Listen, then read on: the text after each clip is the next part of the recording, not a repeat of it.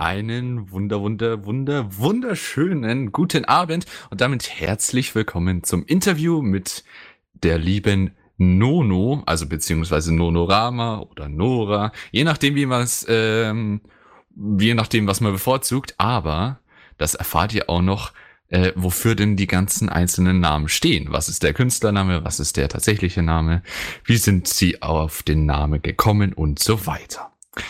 Ähm, ich bin aber heute nicht alleine hier. Mit dabei ist der liebe Bruder. Einen wunderschönen guten Abend. Und zusätzlich noch als Verstärkung natürlich auch der liebe Kane. Halli, hallo, Hallöchen. Und natürlich die allerwichtigste, die liebe Nonorama. Hallo. So, und damit sind wir eigentlich auch schon komplett. Ähm, vielleicht schon mal vorab, wie immer bei uns bei Interviews, ihr könnt natürlich, ähm, beziehungsweise wir würden uns natürlich auch sehr drüber freuen, wenn ihr Fragen stellt, währenddessen bei uns im Live-Chat, ähm, weil das ist jetzt natürlich eine einmalige Chance, alle Fragen, die ihr jemals hattet, äh, der lieben Nono zu stellen. Ähm, und ihr müsst sie dafür einfach nur in den Live-Chat reinschreiben. Und wir nehmen sie dann auf und stellen sie der lieben Nono. Ja. Und wenn ihr nicht wisst, wo der Live-Chat ist, geht einfach auf www.furry.fm. Auf der rechten Seite poppt der Live-Chat auf, da könnt ihr euch mit Facebook oder mit der IBAN anmelden und schreibt eure Fragen rein. Nutzt die Chance, jetzt wo äh, Nuno ganz nah dran ist und eure Fragen gerne beantwortet. Genau. Also ist die ganze, äh, ist während des gesamten Interviews die Option offen. Aber jetzt fangen wir trotzdem an mit unserer Einleitungsfrage, beziehungsweise unserem Einleitungsstatement. Stell dich doch mal vor, liebe Nono. Ja, dann mache ich das jetzt mal. Ja, wer bin ich denn? Oh mein Gott. Schwere Frage. Nein, also ich bin Nora, auch Nono bekannt oder halt online gerne mal als Nonorama.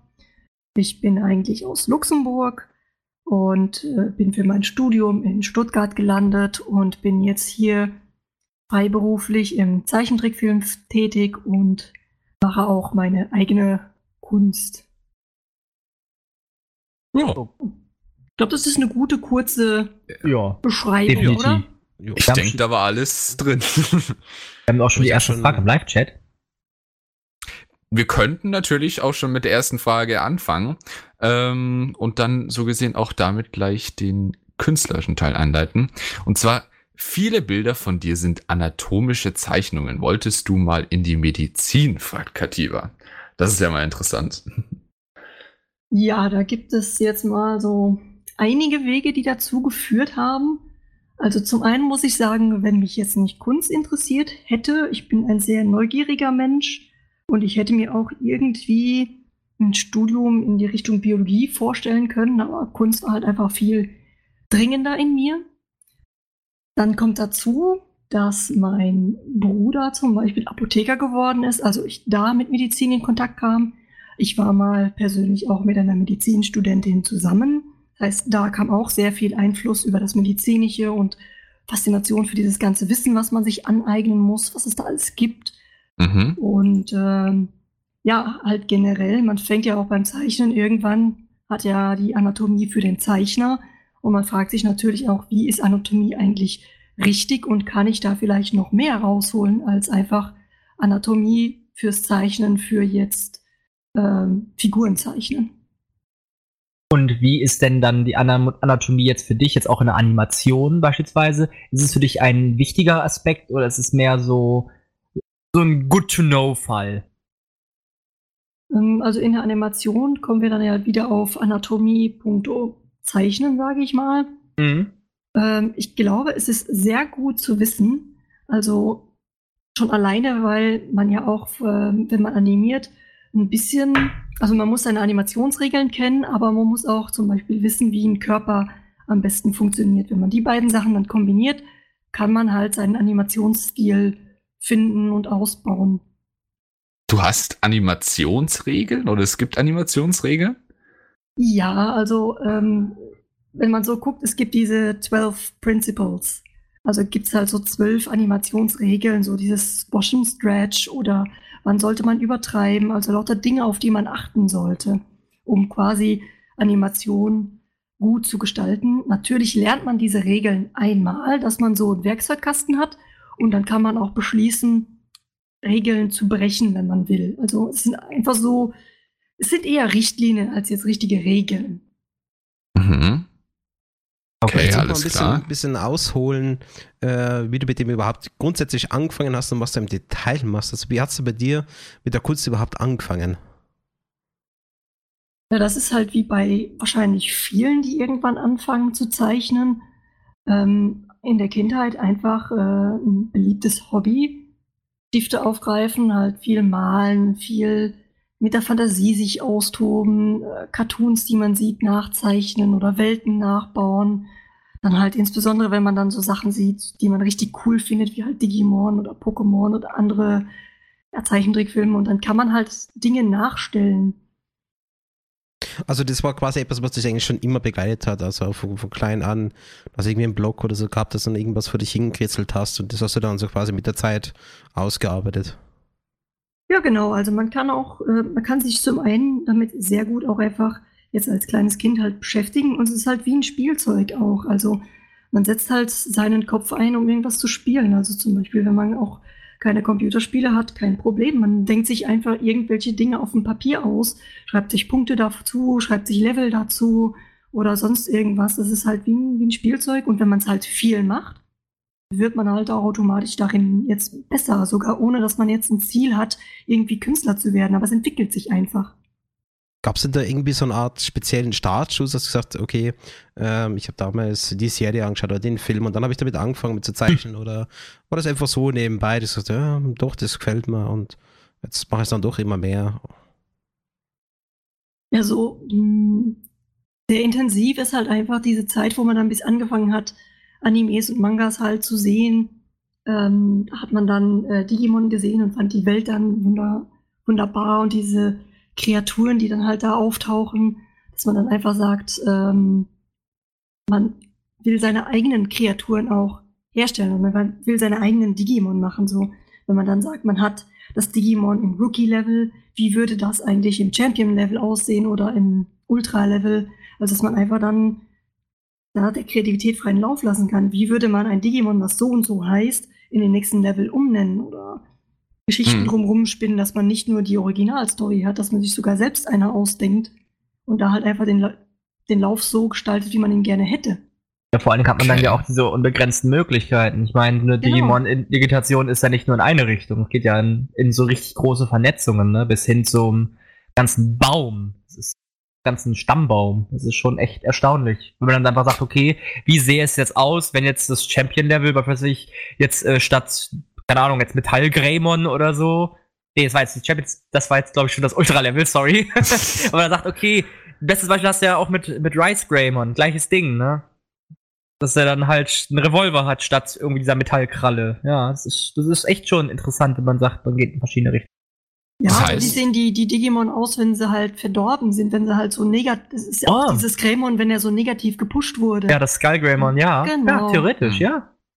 Das heißt, es ist diese ganze Schiene, dass du überhaupt erst auf die Kunst gekommen bist, das war eher weniger so, oh, dass du gemerkt hast, oh mein Gott, ich kann ja total gut zeichnen, so, ich habe da Naturtalent dafür, sondern es war halt eher, weil du deine Kreativität ausleben wolltest. Also ohne zu sagen, ja, ich bin ein super Zeichner, ich kann das total gut, ähm, sondern du wolltest es eher ähm, einfach Kreativität ausleben.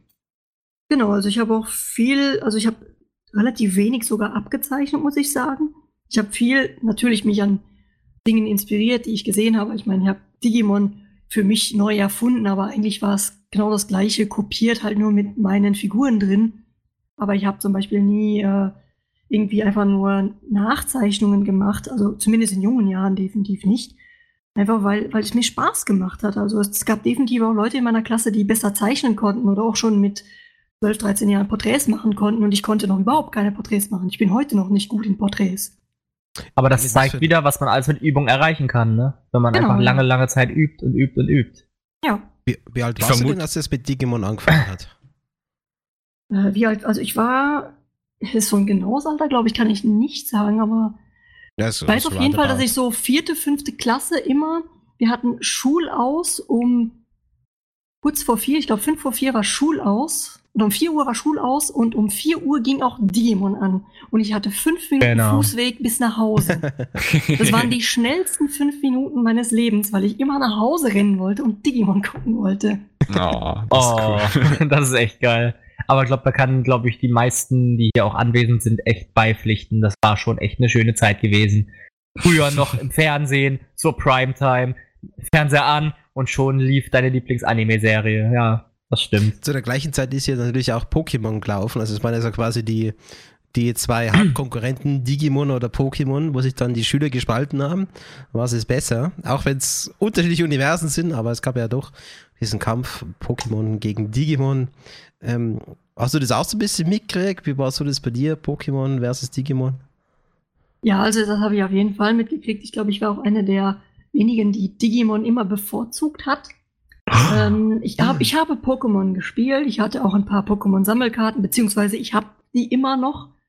Äh, meine allerersten Pokémon-Sammelkarten. Es hat sehr lange gedauert, bis ich ein äh, Simsala gefunden habe. Aber- Wolltest du unbedingt einen. Simsala haben, oder? Ja, ich hatte ein Abra und ein Kadabra, aber kein Simsala. Und das Ach so, hat du sehr lange gedauert. alle ich wollte nur die Entwicklungsstufen haben. Entwicklung komplett haben. Das war nämlich neben Tauros einer meiner Lieblings-Pokémon. Ah.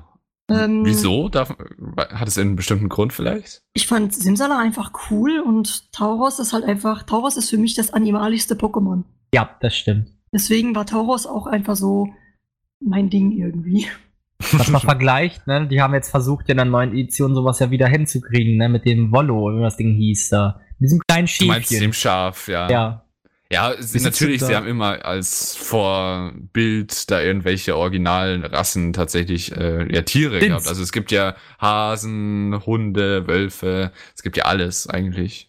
Genau. Wie sieht es denn Ah, da äh, bei den Zuhörern aus? Also gerade wer es denn miterlebt hat, Pokémon oder Digimon, was ist euer Favorit oder sogar beides? Schreibt es doch mal in den Live-Chat rein. Oh, das ist eine Debatte bis zum Tod hier. Also da Ja, das wird ist so jetzt ähnlich gekämpft. wie Star Wars und Star Trek. Das ist ungefähr gleiche Diskussion. Nö, Kann finde beides ich nicht. mögen.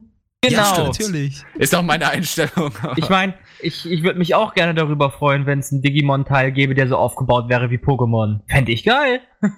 Ein Digimon-Teil, der aufgebaut wäre wie Pokémon. Also, dass man Digimon sammelt. Ja, nicht also nur eins hat. was ähnliches wie Cyber Sleuth beispielsweise. Das war ja fast genauso. Aber ich weiß Hast nicht, du ob du gegen das die direkt so vergleichen kannst, weil die, weil die, die Grundsatzidee und wie es aufbaut, ist es ja komplett anders. Ja, du fängst in dem Sinne an mit deinem, natürlich mit deinem Starter, beziehungsweise mit deinem äh, Digimon, was vielleicht irgendwie dir, weißt schon, so dir in Anführungsstrichen untergeben ist, beziehungsweise dein bester Freund ist und sowas. Weißt du, du Digi-Ritter hast deinen Lieblings-Digimon als Partner. Das ist schon was Feines. Oder einfach nicht.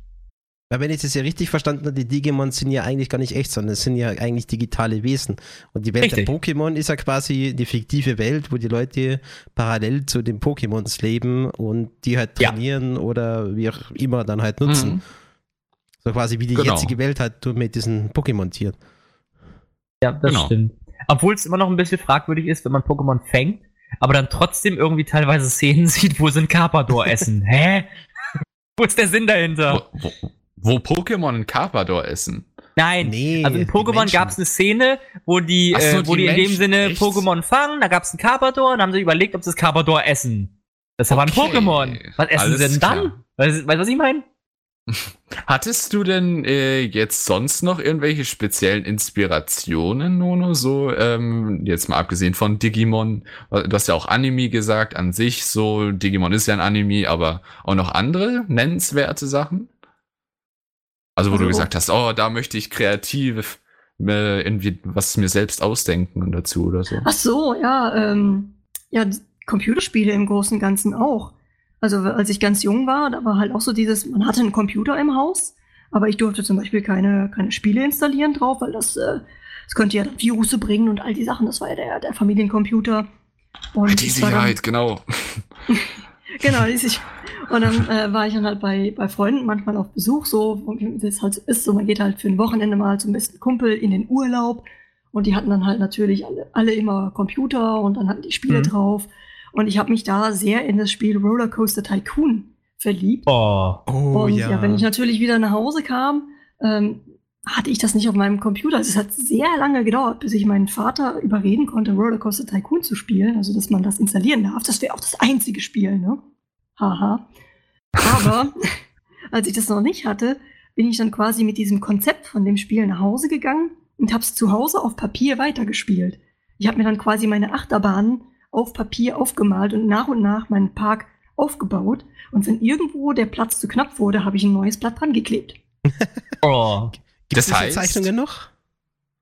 Ich glaube, die Rollercoaster Tycoon Zeichnung gibt es nicht mehr, aber meinen ersten selbstgemachten Digimon Comic, den gibt es irgendwo noch. ah, sehr cool. Ich meine, ich, ich, ich bin auch so ein absoluter Rollercoaster Tycoon Fan, also von den ersten Teile. Ah, das keine Ahnung, wie viele Stunden ich da drin versenkt habe, aber das war so ein schönes Spiel irgendwie.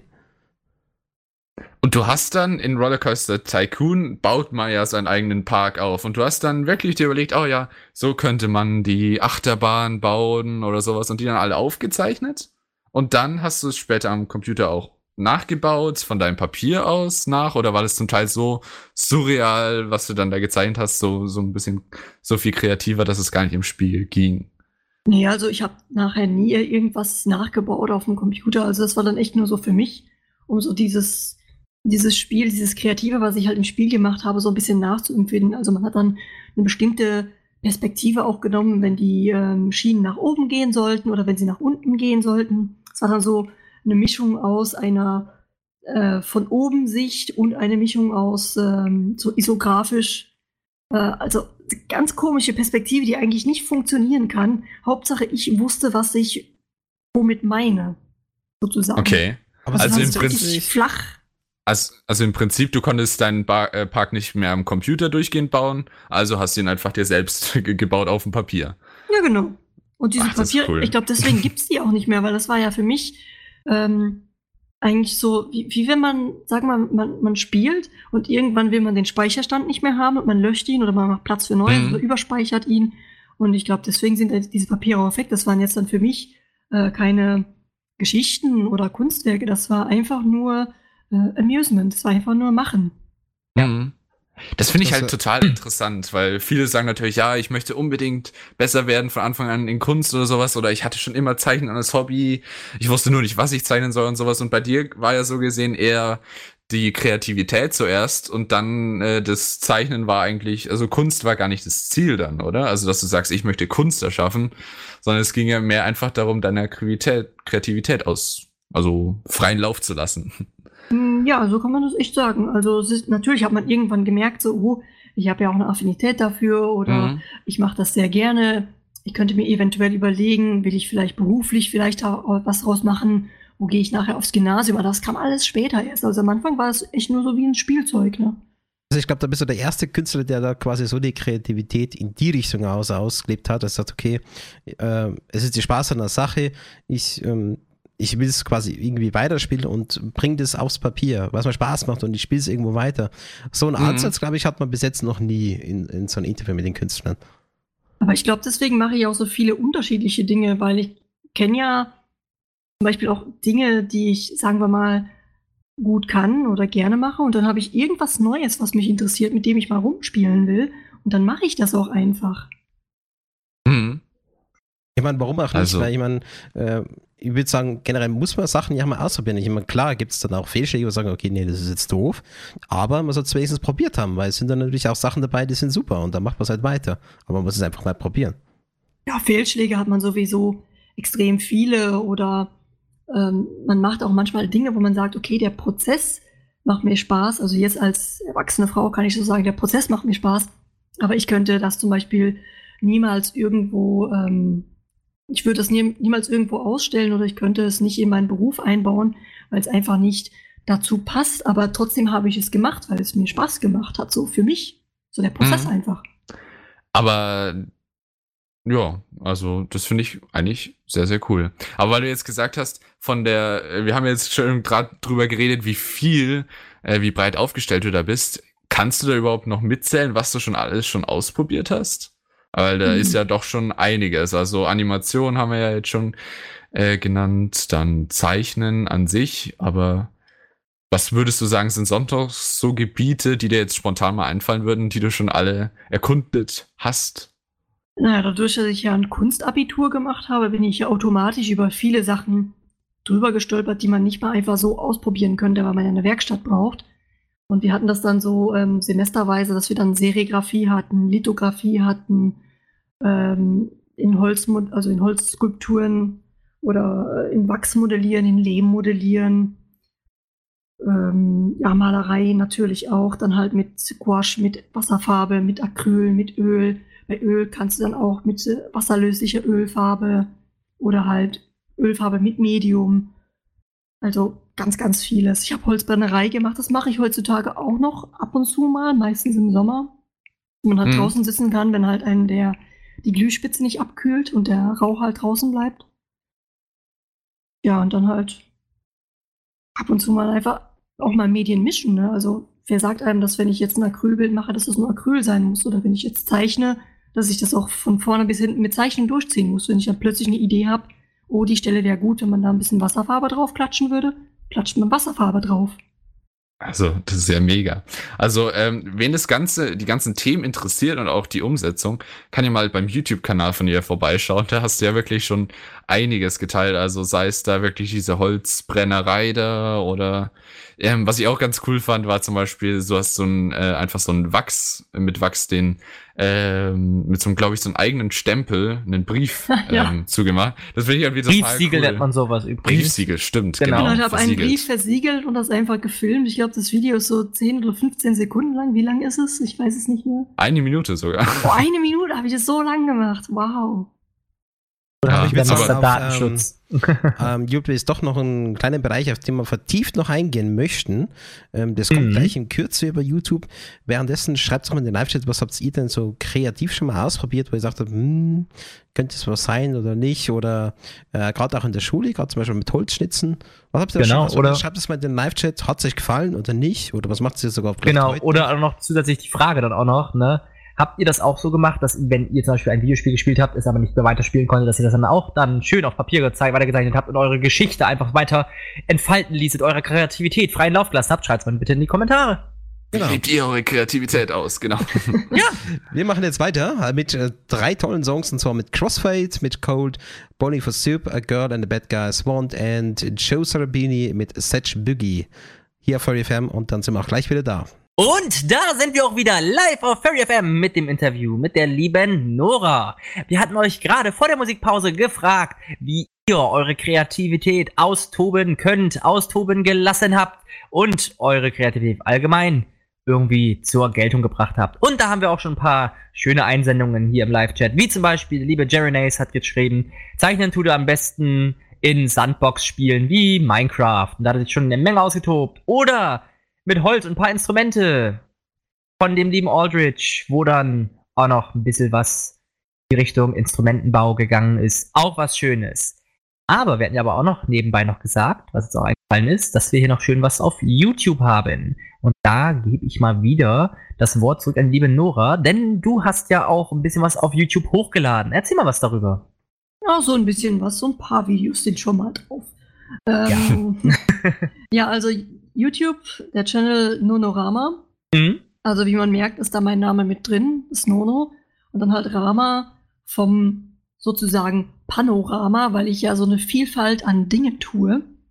Ähm, ich versuche meinen Channel immer auf einen Art-Channel zu begrenzen. Also alles, mhm. was ich mache, mhm. hat irgendwas Kreatives, hat irgendwas mit der Kunst zu tun.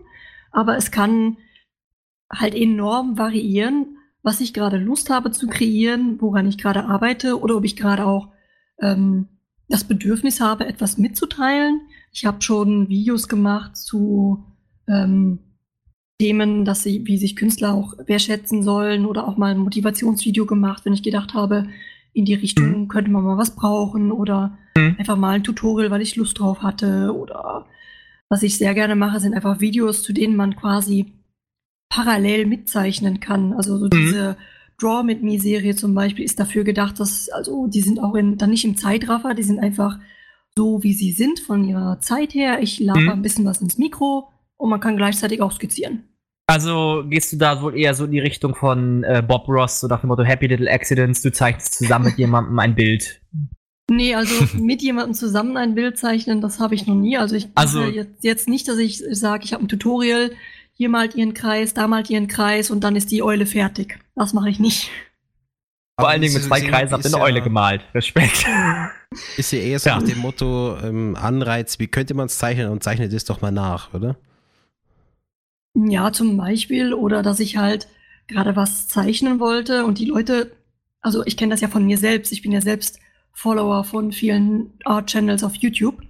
Und ich gucke dann auch manchmal so, was, was sehe ich mir gerne an? Und ich sehe mir halt ganz gerne auch Videos an, wo man dann schön nachvollziehen kann, wie zum Beispiel ein Bild entsteht. Man kann es sich angucken, mhm. aber nur ein Bild angucken ist für mich immer ein bisschen langweilig.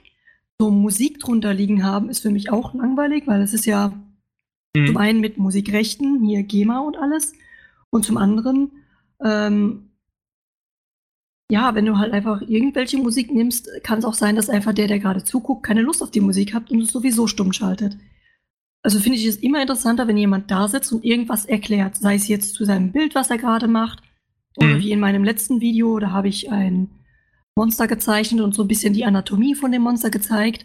Und als Voiceover habe ich einfach einen Text geschrieben, was mir alles zu dem Monster, während ich es gezeichnet habe, eingefallen ist. Und dann einfach ähm, erklärt, das ist jetzt das und das Monster, ich wollte euch das zeigen, ähm, ihm ist nichts passiert, vielleicht ist er jetzt gerade irgendwo ein paar Blätter oder so, einfach so eine Geschichte. Wie wenn mhm. das halt tatsächlich passiert wäre, wie wenn ich dieses Monster jetzt in meinem Garten gesehen hätte und gedacht habe, oh, ich muss mein Skizzenbuch nehmen und ich muss das jetzt unbedingt aufzeichnen. Oh, das ist aber auch richtig spannend, muss man ganz ehrlich sagen. Wenn man, wenn man das wirklich auch so als Hintergrundstory irgendwie sieht, so Dinge, die ich in meinem Garten gesehen habe oder so. Tatsächlich hat mir das Format, das ist, glaube ich, jetzt das erste Mal, dass ich es so krass wirklich durchgezogen habe, im mhm. Sinne von, ich tue jetzt einfach so, wie wenn ich dieser Wissenschaftler wäre, der das gesehen hat und das dokumentiert hat. Das gefällt mir sehr gut. Also es könnte sein, dass das nochmal passiert. Manche Dinge passieren zwei, dreimal. Und wie ist das, das Community-Feedback dazu? Ähm, ja, also auf YouTube habe ich relativ wenig Feedback. Das liegt aber auch, glaube ich, an der an der breiten Masse an äh, Content, den man da einfach anschauen kann. Ich bin ein sehr kleiner Kanal, also ich bin sehr, sehr glücklich mit der Größe von meinem Kanal. Ich hätte nie gedacht, dass ich über 300 Follower mal haben werde. Mhm. Also ich bin super glücklich damit. Ich finde es auch schön zu sehen, dass manche Leute immer wieder kommen. Also ich habe manchmal von den gleichen Usern Kommentare unter meinen Videos. Das freut mich dann natürlich am meisten. Ähm, und ich habe aber zum Großteil positives Feedback.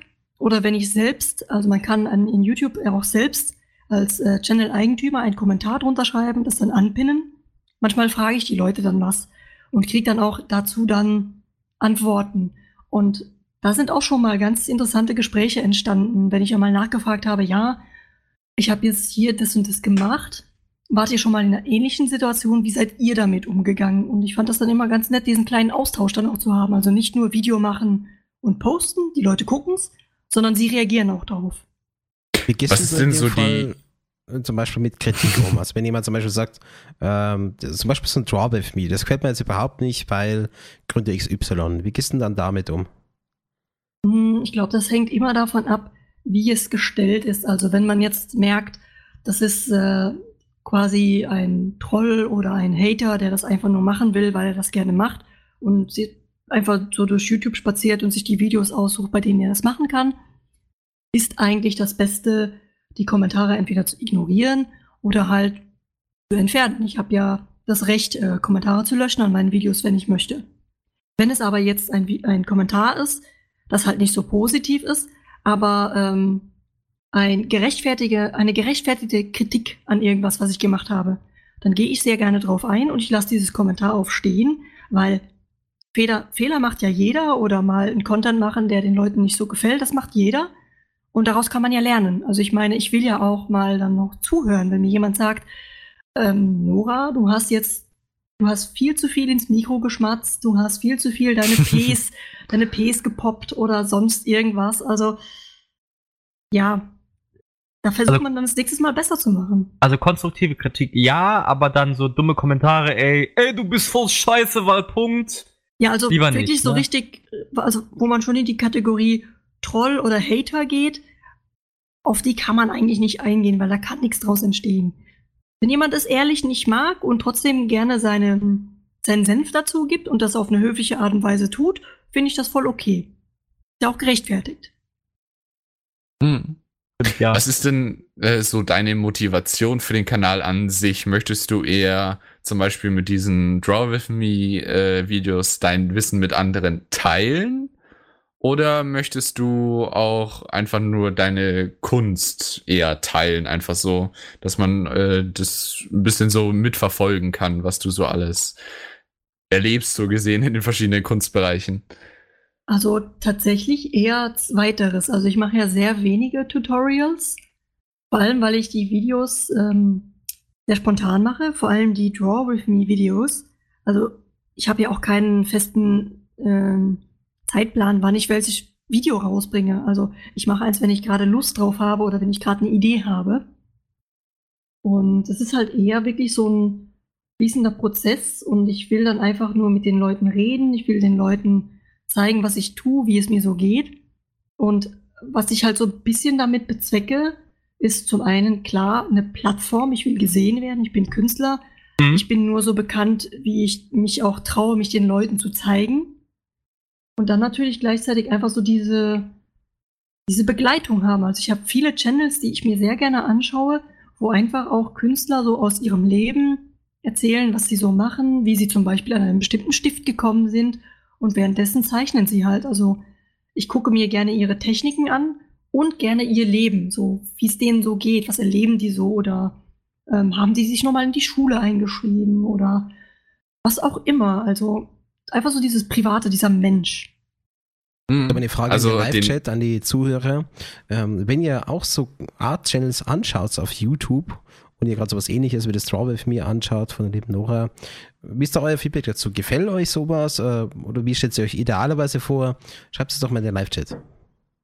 Beziehungsweise also, ist ja auch mal eine Frage, die jetzt auch der Katiba fragt. Ne? Wenn du zum Beispiel schon auf YouTube bist, kann man es ja gleich damit ver verbinden. Wenn du zum Beispiel jetzt auf YouTube dir zum Beispiel jetzt ein neues Format ausdenkst oder allgemein äh, etwas zeichnest und das dann auf YouTube hochlegst, was inspiriert dich dann in dem Sinne an den Motiven, Zeichnungen, also allgemein? Also wie inspirierst du dich dafür, was du jetzt genau zeichnest, besser gesagt? Mm, das ist eine gute Frage, schwere Frage. Ähm, manche Dinge sind einfach nur, dass ich jetzt gerade, also wenn ich zum Beispiel jetzt starte und sage, okay, heute will ich zeichnen, so, dann kann ich mir ja immer überlegen, nehme ich das jetzt mit meiner Webcam auf oder nicht? Also ich nehme nicht automatisch jede Zeichnung auf. Ich zeichne eigentlich mehr, als ich mit dem, mit dem, mit der Webcam aufnehme, was ja auch normal ist. Und Manchmal habe ich dann eine Idee, wo ich mir denke, ah, die gefällt mir gut. Die würde ich gerne etwas größer teilen oder ich würde gerne den Prozess davon teilen. Also das kann quasi eine, eine Inspiration sein. Manchmal aber auch kann man einfach irgendwie äh, die Inspiration haben, dass man sich sagt, ich würde jetzt gerne sehen, wie jemand etwas macht. Ich finde es nicht auf YouTube. Ich mache das Video selbst. Also zum Beispiel jetzt eins der neueren Videos, passt eigentlich nicht so ganz in die Videoreihe rein, wie so oft. Ähm, da habe ich versucht, so diese Höhlenmalereien von Lascaux ein bisschen nachzumalen. Einfach so eine Spielerei. Und das war einfach nur, weil ich so ein Video gerne auf YouTube gesehen hätte. Ich habe nicht viel dazu gefunden. Also wenn man Lascaux und Malereien und so sucht, mhm. findet man halt natürlich ähm, der Nachbau der Lascaux-Höhle, viele Archäologen, die was erzählen, aber wenig Künstler, die sich damit befassen. Also man findet Künstler, die sich damit befassen, wenn man auf Bildsuche geht. Es gibt ja viele, die das äh, kopieren oder den Stil übernehmen oder ähnliches, aber wenige, die Videos dazu machen. Ich wollte es einfach ausprobieren. Das heißt, bei dir ist es häufiger so, dass du sagst, oh, heute tatsächlich, oh, heute möchte ich was zeichnen. Jetzt muss ich nur noch herausfinden, was. Also es ist eher mehr, du suchst nach was, was du ausprobieren könntest oder zeichnen könntest. Mehr als, dass du zum Beispiel dir was einfällt, oh ja, das muss ich jetzt zeichnen oder sowas unbedingt. Es ist teils, teils. Also in letzter Zeit ist es ganz oft so ein, ich möchte was zeichnen, weil ich bin ja mittlerweile, ähm, seit ich mein Diplom gemacht habe, bin ich ja ähm, freiberuflich unterwegs. Das heißt, ich zeichne sowieso sehr viel. Viel für ähm, Auftragsarbeiten, Illustrationen, für Magazine oder auch mal für Bücher, für Flyer. Ich zeichne in äh, Fernsehserien, Kinofilmen, mache ich Animationen. Und dann, manchmal will ich mich einfach nur zu Hause auf meinen äh, Zeichentisch setzen und was machen. Ich habe nicht immer eine konkrete Idee, um ein Projekt umzusetzen. Und dann denke ich mir, dann machst du jetzt einfach mal. Und dann kommt zum Beispiel so ein Monster bei raus. Oder sonst irgendwas. Also Da habe ich auch letztens diesen schönen Automatic Drawing Exercise entdeckt, habe ich auch schon auf YouTube mehrmals geteilt und ausprobiert. Das ist mhm. etwas sehr empfehlenswertes, auch für Leute, die ähm, ganz oft das Gefühl haben, in dieser äh, Künstlerblockade zu stecken, dieses äh, Artblock, dieses berühmte, ich schaue auf ein weißes Blatt und ich weiß nicht, was ich tun soll. So, mhm. Dass man einfach mal zeichnet und macht. Und da geht es dann wiederum um diesen Prozess. Wenn sich etwas gut anfühlt, dann macht man das einfach so lange, bis man vielleicht eine neue Linie findet, bis man eine neue Fläche findet. Und irgendwann sieht man etwas in dem Bild und kann dann daraus was aufbauen. Es jetzt das abstrakt oder figurativ. Das ist auch cool. Möchtest du vielleicht noch kurz erklären? Sehr guter Tipp. Ähm, Gerade, ich meine, das haben wir schon immer wieder gehabt, dass äh, die Künstler so einen Hardblock haben. Auch bei uns sieht ja, in meiner Zeichnung bezeichnet und dann ist irgendwann dieser Block da, wie man so schön sagt. Weiß ich, was, was soll man denn jetzt gerade machen? Ist, ist auch, glaube ich, per se gar nicht so einfach, über so einen Artblock darüber hinauszukommen. Ähm, weil du dann auch irgendwo dann auch den Fehler der Motivation hast, weil du sagst, boah, nee, es, es ist nicht da und jetzt will ich doch nicht. Und dann macht man was anderes. Und die meisten machen ja dann einfach quasi wie so eine Art Kreativpause. Und äh, dann fangen sie wieder an, weil sie dann wieder die Idee auf einmal haben und zeichnen dann los. Hast du dann auch manchmal Artblocks, wenn wir schon dabei sind? Also, hattest du schon mal welche? Weil es gibt auch Künstler, die sagen, ah, was? Nein.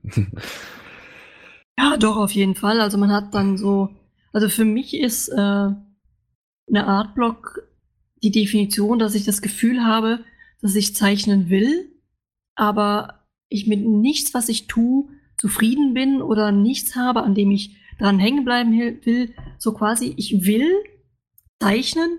Ich wäre ja eigentlich auch physikalisch in der Lage dazu, aber ich habe nichts, was mir ähm, wertvoll genug erscheint, es weiterzumachen. Also es ist sehr schwer, deswegen fand ich auch diesen Automatic Drawing Exercise interessant. Es ist sehr schwer, es wirklich nur auf dieses ähm, Physikalische runterzubrechen, dass man sagt, ich will jetzt zeichnen und nicht sofort irgendwie einen Erwartungsdruck mit dran zu hängen, weil ich finde, der Erwartungsdruck, wenn man keine Idee hat, die stark genug ist, um den zu pushen, um den zu füttern, da entsteht für mich Artblock. Okay. Also Artblock ist wirklich nur was, was man sich irgendwie dann selbst auferlegt, irgendwie, durch zu viel Druck dann.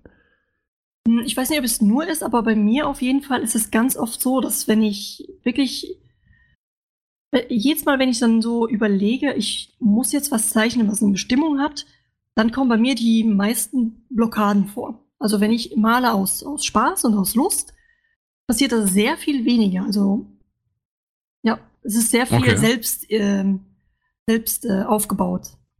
Mhm. Das kann man auch wieder abbauen, gerade eben mit so spielerischen Sachen, dass man dann sagt, man macht einfach mal und guckt und man muss einfach diese Erwartungshaltung wieder wegkriegen. Also nutzt du das auch proaktiv, wenn du sowas hast? In letzter Zeit nutze ich das, weil ich das jetzt dieses Jahr halt kennengelernt habe. Also ich habe heute, also dieses Jahr im, auf YouTube mal so ein Interview gesehen. Also ich bin auch ein großer Möbius-Fan zum Beispiel, Comiczeichner. Und ähm, da gibt es auch viele Zeichner, die diesen, diesen, ähm, diese, diesen, diese Übung machen. Und die ist auch quasi bekannt geworden durch Möbius so ein bisschen. Also es gibt auch andere Künstler, die es schon davor gemacht haben. Er hat so ein bisschen verbreitet.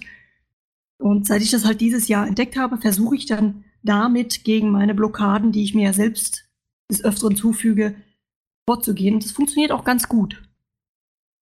Okay. Hast du denn an sich noch ähm, auch irgendwelche besonderen Ziele für die Zukunft? Du hast ja gesagt, du bist sowieso schon mega glücklich, dass du über und hast nicht damit gerechnet, dass du über 300 Abonnenten dann so gesehen kommst auf YouTube. Aber jetzt hast du es ja doch wirklich äh, schon um einiges drüber geschafft. Ähm, hast du irgendwelche bestimmten Ziele oder Erwartungen für die Zukunft? Einfach auch an dich, so zu sagen, ja, ich will mehr Videos machen, ich möchte mehr das oder sowas. Also jetzt Erwartungen für meinen Channel. Mhm. Ähm, ja, an meinem, an meinem Channel habe ich eigentlich jetzt nicht die größten Erwartungen. Ich freue mich, wenn er wächst. Ich freue mich, wenn er stetig wächst. Er muss nicht unbedingt schneller wachsen. Also wenn das natürlich so passieren würde, finde ich das auch ganz gut.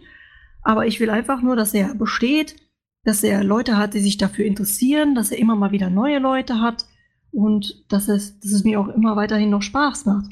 Wenn es dann okay. irgendwann vielleicht mal mhm. so weit wäre, dass man sagt, cool, man kann vielleicht monetizen, schön, aber das ist nicht das Ziel. Okay, alles klar. Also wirklich nur so als Hobby nebenbei dann so ein bisschen zu betreiben. Genau. Gut, dann aber vielleicht noch die Frage an euch in Live-Chat, weil wir es ja gerade eben auch angesprochen hatten. Wie löst ihr Artblocks? Wenn ihr selbst zeichnet, äh, betrifft ja nicht unbedingt alle, aber wenn ihr schon mal gezeichnet habt, hattet ihr denn überhaupt schon mal einen äh, Artblock, beziehungsweise wie geht ihr damit um? Und währenddessen, Bravura, was gibt's auf die Ohren? Ja, wir spielen jetzt erstmal Scorpions, The Cross, Judas Priest mit Living After Midnight und Apollo 440 mit Stop the Rock. Das kommt als nächstes und dann hören wir uns auch hier gleich wieder hier auf Furry FM. Ja, und dann sind wir auch hier zurück hier auf Furry FM beim Interview. Und äh, Kadiba hat schon geschrieben, äh, zur Ablenkung schaut er sich gern mal Künstler an, um den, äh, bisschen, äh, um Art, also in der Art ein bisschen abzugucken. Äh, falsch. Man könnte es damit vergleichen. Schau mir das, äh, schau mir da andere Künstler an, um mir etwas in der Art abzukupfern, wenn man so einen A-Block hat. Oder äh, zum Beispiel Nachtfahrt mit Musik, mag er auch ganz gern, um den Kopf frei zu bekommen. Und weil wir gerade bei der Thema Musik sind, euch bestimmt schon aufgefallen, also wir sind momentan auf Rock und Hard Rock unterwegs und das nicht ohne Grund. Denn äh, die liebe Nora hat die Musik ganz gern. Finde ich total toll, weil das so ein bisschen unser insgeheimer Schwerpunkt ist von Fire FM, also Rock, Classic Rock, Hard Rock. Das ist so unser Hauptmetier neben den. Und abends dann auch mal Kuschelrock. Ja, manchmal auch Kuschelrock, ja. Aber finde ich echt total toll, dass du da so, so ein Rock-Liebhaber bist. Ähm, erzähl doch mal, was, was gefällt deiner Musik? Was so der Rockmusik am, am Großen und Ganzen? Ja. Hm, keine, oh, wie soll man das definieren? Also es ist ja eigentlich nur ein nur an Emotionen, was so ein bisschen mit dran hängt. Also ich habe ja auch, wie bei meiner Kunst, einen ganz diversen Musikgeschmack. Ich kann auch ganz andere Dinge hören, aber ich finde, Rock ist so das, was mich am besten begleiten kann, was ich am längsten hören kann. Und es, ich finde es auch am, am äh, wenigsten auffühlend, lustigerweise, obwohl es ja eine lautere Musikart ist. Also ich höre auch Metal. Und ich finde einfach, oh. dass man verschiedene ja, sei es jetzt Rock oder Hardrock oder Metal, man kann sich Playlists erstellen, die man so schön locker durchhören kann, die so alle in so einem gleichen Mood-Swing sind. Und irgendwie diese Chartnummern, die sind ganz oft, dass die so abwechselnd sind. Und das finde ich dann wiederum schade. Also, obwohl ich ja mir auch ganz andere Sachen anhören kann, ich komme dann nicht in so einen schönen, dauerhaften Zustand rein. Das heißt, für dich sind bei der Musik die Gefühle ganz wichtig, so gesehen, dass du irgendwie sagst, so, jetzt habe ich da entweder so die etwas ruhigere Musik oder sowas oder die halt eben etwas, sagen wir mal, euphorischere Musik zum Beispiel oder sowas. Also da legst du Wert drauf. Ja, ja, also ich finde das ganz, ich finde es sehr wichtig, was man auch bei Musik empfindet, beziehungsweise in was für einer Laune man selbst ist. Also es gab ja hier den Kommentar Nachtfahren mit Musik äh, für, um den Kopf frei zu bekommen oder in Ideen im Kopf zu entwickeln. Also da bin ich auch so ein Kandidat für. Da finde ich zum Beispiel auch, wenn ich dann abends mit der U-Bahn heimfahre oder halt noch ein Stückchen zu Fuß gehe, Kopfhörer drauf. Mm. Und es sind auch ganz oft Momente, da wechsle ich sogar vom Metal einfach rüber auf Industrial, einfach weil diese Lieder mich in einen bestimmten Modus versetzen, der mir bestimmte kreative Ideen auch gibt. Oder halt einfach so, so, so ein Gefühl. Ne? Das okay. Gefühl will man dann zum Beispiel auch mal umsetzen oder auch einfach nur genießen. Gibt's ja auch. Ja. das heißt, du nutzt jetzt auch die Musik, also mit Absicht so gesehen, um zum Beispiel eine bestimmte Inspiration zu bekommen oder in eine bestimmte Stimmung selbst zu kommen, weil du jetzt zum Beispiel vorm Zeichnen bist oder sowas. Also Inspiration von einem Lied bekommen ist Zufall. Also wenn man okay. jetzt gerade sich irgendwie ein Lied anhört und man ist gerade so ein bisschen in Gedanken und man geht ja eh den Nachhauseweg, den man mhm. sowieso gut kennt. Und ähm, dann kommt einem irgendwann so ein Bild in den Kopf und man denkt sich so, oh ja, das wäre eigentlich schon cool. Und wenn man, also wenn ich dann anfange, das zu skizzieren, dann höre ich mir sehr gerne das gleiche Lied oder auch das Genre von dem Lied während dem, dem Anfang oder auch das ganze Bild über an, einfach weil es dann diesen Funken, der da zufälligerweise kam, inspiriert. Also ich setze mich jetzt nicht hin und höre mir ein Lied an und sage mir, dieses Lied muss mich jetzt für ein bestimmtes Bild inspirieren, sondern das ist okay. Zufall. Mhm. Also es ist eher so, dass du dich dann halt von der Melodie leiten lässt und dann sagst, hm, da kann man schön das und das dazu zeichnen oder so. Melodie und manchmal tatsächlich auch textlicher Inhalt, dass du quasi, man hört sich ein Lied an, man hört eigentlich nicht so richtig zu, man genießt einfach nur und plötzlich kommt irgendeine Textzeile, die man hört und genau zu der Textzeile entsteht dann ein Bild und denkt man sich, Ah, ja, okay. das ist dann zum Beispiel auch ganz oft am Ende der Titel vom Bild. Dann sind die Leute so, warum heißt das Bild so? Und ich so, ja, weil das die Textzeile von dem Lied ist. Oder Auch ein was Wort, Kleines, das ja. gefallen ist. Wenn du es jetzt gerade schon so beschreibst, warum du die Musik magst, was hältst du denn von den aktuellen Charts? Was gerade so im Radio rumläuft. Auch bei uns, muss ich dazu gestehen. Aber so grundsätzlich, äh, was, was hältst du von den aktuellen Charts? Ich glaube, die aktuellen Charts habe ich tatsächlich gar nicht so auf dem Schirm. Also ich bin äh, Spotify-User und hole mir das raus, was ich gerne habe und lass mir selten was davon empfehlen sogar. Ähm, meistens von Freunden, die mir das empfehlen. Das ist das Einzige, wo ich drüber gestolpert bin. Das ist auch so ein Guilty Pleasure, sag ich mal. Mhm. Ähm, dieses Lied von äh, Billie Eilish heißt sie. Diese, A Bad grad so- Guy? Genau, Bad Guy. Ah, Diese, diese Dame, die gerade so voll im Trend ist. Ich habe äh, mir dann auch ihre anderen Alben angeschaut, weil ich mir dachte, guck mal, was die sonst so macht. Also ich kann echt nur Bad Guy hören, alle anderen Dinge interessieren mich nicht. Aber Bad Guy hat irgendwo, ich glaube, das ist wieder so dieses äh, Konzept von dieses, ähm, dass man einen ganz bestimmten Beat oder Rhythmus trifft, der was ganz äh, Primäres im Menschen trifft. Deswegen funktionieren Mhm. One-Hit-Wonders sehr gut.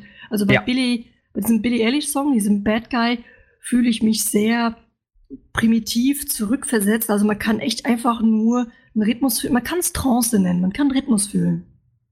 Hast du schon mal Genau von so der es. gehört, dass man eigentlich nur vier Akkorde braucht, um einen wirklichen Number One-Hit zu machen? Ja, das habe ich schon mal gehört.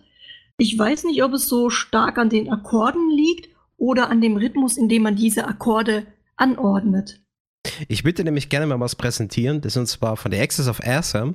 Ähm, die haben so ein. Ähm, Axis of Awesome heißt das, nicht awesome, Awesome. Entschuldigung. Wir, wir, wir Ähm, reden hier nicht äh, über äh, Hintern. nein. Dankeschön.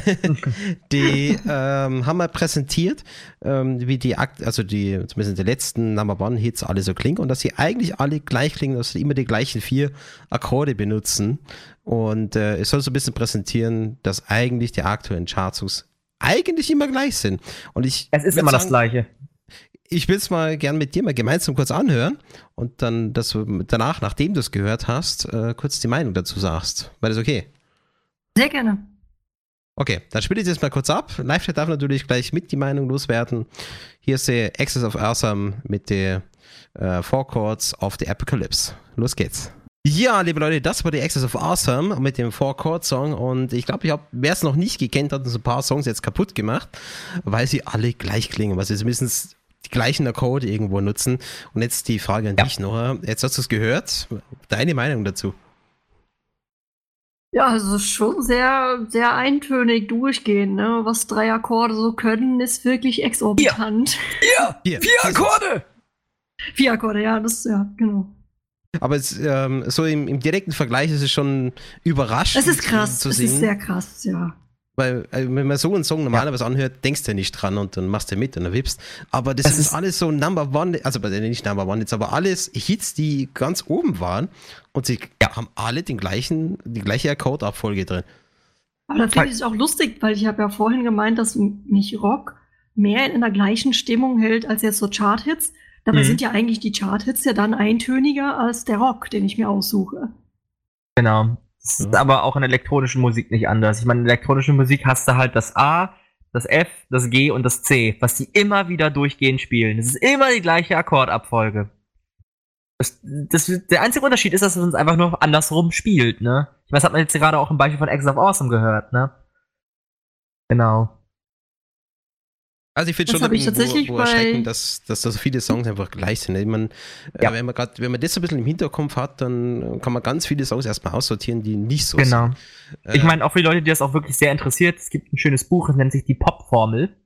Kann man sich dann einfach mal kaufen, runterladen oder sich von einem Nachbarn ausleihen. Das ist nämlich nochmal genau beschrieben, dass es wirklich nur vier Akkorde braucht, um komplette Hits zu schreiben. Und dass diese vier Akkorde in fast jedem Nummer 1 Hit vorkamen. Mhm. Sei es nur für fünf Sekunden oder so. Die waren immer drin. Und Genau das macht das so populär. Was ist die Frage? Was ist so, wenn ich jetzt die frage, dein absoluter Lieblingshit im Moment? Was fällt dir spontan als erstes ein? Also Nora. Mein, mein absoluter Lieblingshit. Ja, so jetzt spontan. Mhm. Was fällt dir als erstes ein? Muss es ein neuer sein? Nein. Das, kann, das muss dir einfach als erstes einfallen. Dann Patti Smith, Are You Experienced? Wieso? Hm, weil ich jetzt vor ein paar Tagen ähm, gelesen habe, dass die Dame nach Stuttgart kommt. Also es ist eine Musikerin, die ich sehr gerne mag. Die habe ich damals irgendwann mit 17 entdeckt und seither höre ich die. Und äh, Are You Experienced ist ein Lied, was mir sehr gut gefällt von einem Album von ihr, was ich auch sehr mag, das Album 12. Und äh, ich habe in letzter Zeit halt wieder sehr viel Patti Smith gehört, weil ich tatsächlich mit dem Gedanken spiele, mir demnächst noch Tickets zu holen für das Event. Oh. oh warst du schon mal auf einem Konzert? Von ihr nicht, nee. Aber gehst du also, allgemein, allgemein, gerne auf Konzerte? Ja. Ich gehe sehr wenig auf Konzerte, weil ich eigentlich kein Mensch für große Menschenmassen bin. Ich gehe auf Konzerte, wenn es mich wirklich sehr interessiert oder wenn jemand dringend meine Begleitung braucht oder so. Also ich glaube, ich war jetzt mal bei Katzenjammer hier in der Porsche Arena. Das waren sehr viele Menschen. Also Katzenjammer ist auch so ein bisschen alternativer. Man's, es sind diverse Stilrichtungen drin. In dem letzten Album viel Rock, leicht bluegrassig angehaucht, ein bisschen. Mhm, okay. Und letztes Jahr war ich tatsächlich, einfach weil eine Freundin zu Besuch war, die viel mhm. auf Goas geht, die hat mich auf eine Goa mitgenommen und ich fand das grandios. Also auch wiederum dieses, ne, elektronische Musik, so Psytrance und all die Sachen. Und da gab es einen Dancefloor, also es gab einen Teil, der war im Wald und ein anderer Teil, der war in der alten Mühle, also wirklich auch hier in Stuttgart in der Umgebung. Und in der alten Mühle haben die nur Full-on Goa-Musik gespielt. Also immer nur wirklich, wie wenn man ständig auf eine Trommel hauen würde. Da kann man so weit wegdriften mit dem Kopf. Das ist richtig angenehm. Das ist wie, man fühlt sich fast wiederum so am Lagerfeuer, irgendjemand klatscht auf die Trommel und du gehst so in Trance rein. Hast du das sowas auch mal in der Freizeit? Bitte? Äh, ja, Bravo, du kannst auch kennen. ähm, also ja. Goa ist ja doch jetzt gerade eine Musikrichtung, die jetzt nicht jeder gerade hören würde. Ähm, ist es also da vor allem der Rhythmus, der dich da begeistert? Ja, also Goa ist halt auch so was, also das ist wiederum so eine Musikrichtung, ich kann sie stimmungsbedingt hören. Also es gibt einfach Momente, ich kann es mir dann nicht anhören und dann gibt es Momente, da ist es genau das Richtige. Und da ist es wirklich dieses, je mehr es reinknallt, umso besser. Also da geht es mir nicht um die Musik, sondern da geht es mir auch wiederum um die Empfindung, die die Stilrichtung kreiert. Und da suche ich mir auch speziell meine Titel aus nach bester Möglichkeit, das zu generieren halt. Ich suche nicht Titel nach bestimmten Bands oder sowas, sondern wirklich nur, ah, das Lied hat jetzt das mit mir gemacht, das kommt in die Playlist. Und die Playlist mhm. liegt irgendwo rum und wenn ich sie mal brauche, ist sie da. Also ich höre sie sehr selten an, aber manchmal ist das einfach genau das Richtige. Also grundsätzlich könnte man sagen, du bist ein stimmungsbasierter Musikhörer. Je nachdem, sagen, was ja. du gerade für eine Stimmung hast, hörst du dann die entsprechende Musik dazu. Genau, also so Rock- und Metal-Sachen, das sind das, das zieht sich immer durch, das kann ich immer hören. Also das ist egal, wann man damit zu mir kommt, das ist mein Ding. Und dann gibt es ganz viele stimmungsbasierte Sachen, genau. Wie sieht es denn aus mit dem Live-Chat? Äh, wart ihr schon mal auf einem Musikkonzert? Wenn ja, welches und was habt ihr da noch vor, hinzugehen? Mhm. Schauen wir mal dahin. Und, Wacken ähm, hört man schon raus. Ja. kann man schon rauslesen. Ja. Was ich aber auch gut empfehlen kann, sind die Wise Guys. Falls das ein Begriff ist. Oh ja, oh ja. Ist A Cappella, oder? Ja, komplettes A Cappella. Ja. Die machen auch teilweise Rocknummern bzw. Metal-Nummern einfach nur mit dem Mund. Das ist echt unglaublich gut gewesen. Hm. Ich meine, so, so, Song, so berühmte Songs wie Das ist der Hammer. Das klingt, das klingt zwar bescheuert, aber das ist wirklich eine Rocknummer, die sie dann echt nur mit, mit der Stimme machen, ne? Oder dann halt so Sachen wie, ähm, so ein ganz bekannter Song, zum Beispiel wie, äh, Thriller, falls euch das von Michael Jackson irgendwie ein Begriff ist, ne?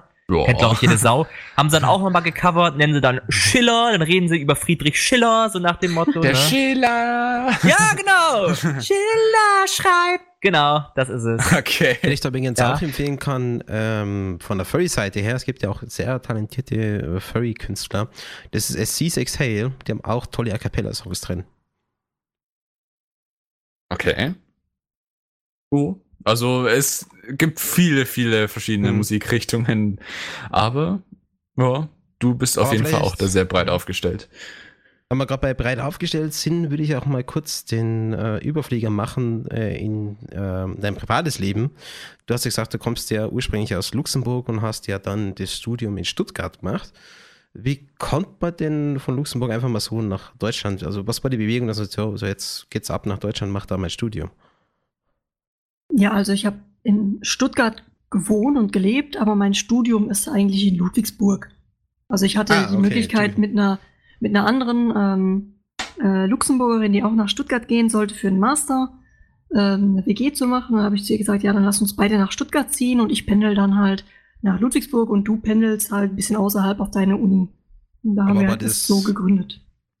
War das nicht ein bisschen schwierig, die ganzen Freunde so hinten herlassen? Man sagt, okay, man geht jetzt ins Ausland, also eigentlich nebenan, aber trotzdem äh, ist man doch erstmal weiter weg. Ja, aber ich muss ganz ehrlich sagen, ich habe mir jetzt auch ähm, einen Freundes- und Bekanntenkreis hier aufgebaut. Ich meine, ich habe auch meine Beziehung hier. Ähm, ich habe quasi jetzt zwei Kreise, wenn man so will, weil die wirklich guten Freunde, die ich hatte, die habe ich auch immer noch. Also jedes Mal, wenn man zurück nach Luxemburg geht, das sind ja nur 300 Kilometer Entfernung, ähm, jetzt um die Weihnachtszeit zum Beispiel. Man trifft sich, man spricht miteinander. Es war eine lange Zeit, da waren sowieso alle, die im Freundeskreis sind, sind da auch irgendwo hingegangen zum Studieren. Also ich bin nicht die Einzige, die weggegangen ist. Ich war am Anfang sogar, weil ich ja mit zwei Jahren in Luxemburg angefangen habe, eigentlich eine der wenigen, die geblieben ist. Also die meisten mhm. sind dann halt irgendwo nach Deutschland, England oder sonst irgendwo hin zum Studieren. Und ich habe mal gedacht, ja, ich mache nach meinem Abitur noch eine 14., 15. Klasse im Zeichentrickfilm. Bin ich also in Luxemburg geblieben, habe meine Freunde gesehen, wenn sie auf Semesterferien im Land waren. Das heißt, ja, kenne ich. scheinen uns immer so ein bisschen ab. Das heißt, du hast es ja jetzt auch ein bisschen angeschnitten schon. Also du hast dein Abitur in Luxemburg noch gemacht. Genau. Aber du hast Genau, du hast äh, davor ganz normal Schule gemacht und sowas und irgendwann hast du gesagt, ja, ich möchte, es bietet sich doch an, irgendwie ein Kunstabitur oder mich auf Kunst zu spezialisieren. Wie kam es denn dazu, dass du dann sagst, ja, das muss ich, da habe ich jetzt irgendwie noch Lust drauf? Ja, das ist halt einfach, weil man das, dieses Interesse zeichnen, was ja am Anfang nur ein Spiel war, sich weiter durchgezogen hat. Und dann kommt man natürlich auf die Idee, so dieses, ja, ich muss ja nachher irgendwie was arbeiten wie wäre es denn, wenn ich was arbeiten würde, was mir Spaß macht? Ne? Mhm. Die Überlegungen haben ja wahrscheinlich viele. Und ja, ich hatte auch immer eine Familie, die mir nie Steine in, die, in den Weg gelegt haben. Da war immer so dieses, ah, Nora, okay, wenn dich das Kreative interessiert, mach so. Solange man sieht, dass ich irgendwas damit anfange, wurde ich unterstützt. Und da habe ich dann quasi äh, recherchiert und geguckt, so, ah, man konnte ab der 10. Klasse konnte man auf ein Kunstabitur wechseln. Das heißt, bis zur 9 machst du normal deine Schule und dann ab der 10. ist der Schwerpunkt Kunst. Das heißt, einige normale Fächer, die ein normales Abitur hat, fallen weg, um Platz zu schaffen für Skulptur, für Malerei, für Zeichnen, also das, was man halt handwerklich noch dazu lernen soll. Mein Abschluss ist dadurch natürlich ein bisschen weniger wert gewesen, aber in meiner Branche zählen Abschlüsse jetzt wirklich nicht so. Eher das, was man kann. Also die Portfolios sind wichtig, das, was man liefert, das, was man mitbringt. Und das mhm. habe ich dann quasi gemacht bis zur 13., dann mein Abitur abgeschlossen. Und während der Zeit habe ich natürlich überlegt, was, was will ich eigentlich nachher arbeiten? Viel hatte ich dann so die Idee, Comic zeichnen. Das war aber für mich nicht praktisch genug. Also Comiczeichner, ich habe mich nie gesehen, damit irgendwie meinen Unterhalt verdienen, weil es halt dann doch so für mich immer eine brotlose Kunst war. Comiczeichnen war für mich Hobby. Dann kam die Idee, ja, man kann ja Kunstunterricht geben. Problem okay, also Lehrer. Genau, Lehrer, also Kunstlehrerin und wie auch immer, was für eine Art von Unterricht. Man muss halt da unterrichten. Und das ist dann wiederum der Punkt, der mich nicht so interessiert hätte.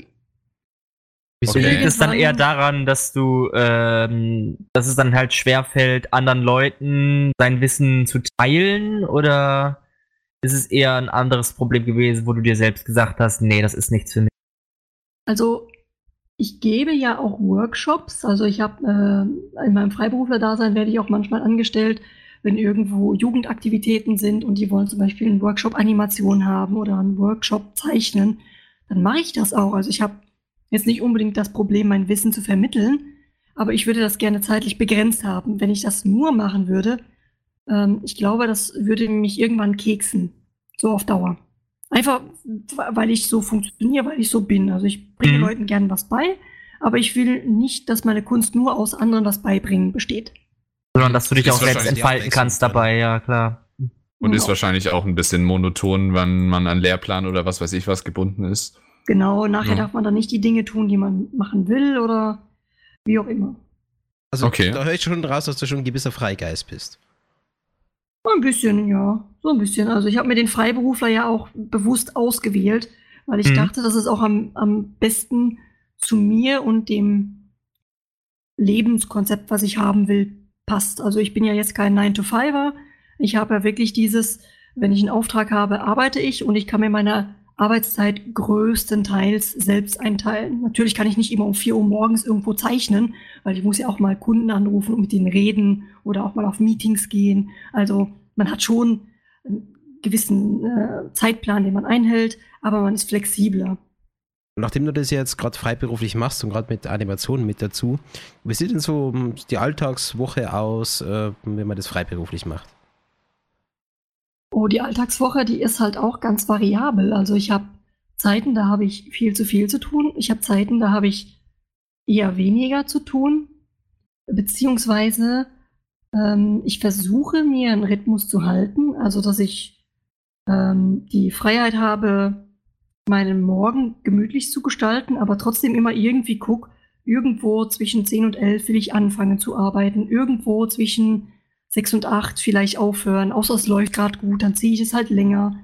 Wenn ich mal einen Tag habe, wo es gar nicht geht, ich hatte zum Beispiel heute so einen Tag, wo ich einfach nicht viel hinbekommen habe, dann habe ich gedacht, okay, heute ist so ein Tag, es klappt nicht, lass es liegen, arbeite morgen. Morgen ist Samstag, jemand, der in einem Büro arbeiten würde, arbeitet vielleicht samstags nicht. Ich kann aber sagen, mein Freitag ist gerade für mich nicht gut, also nehme ich mir meinen Samstag.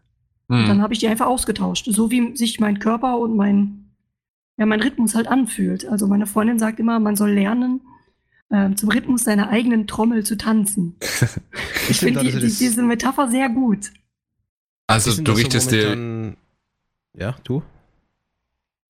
Also mir ist es egal. Ähm, also du richtest dich eher wirklich nach deinem äh, eigenen Rhythmus.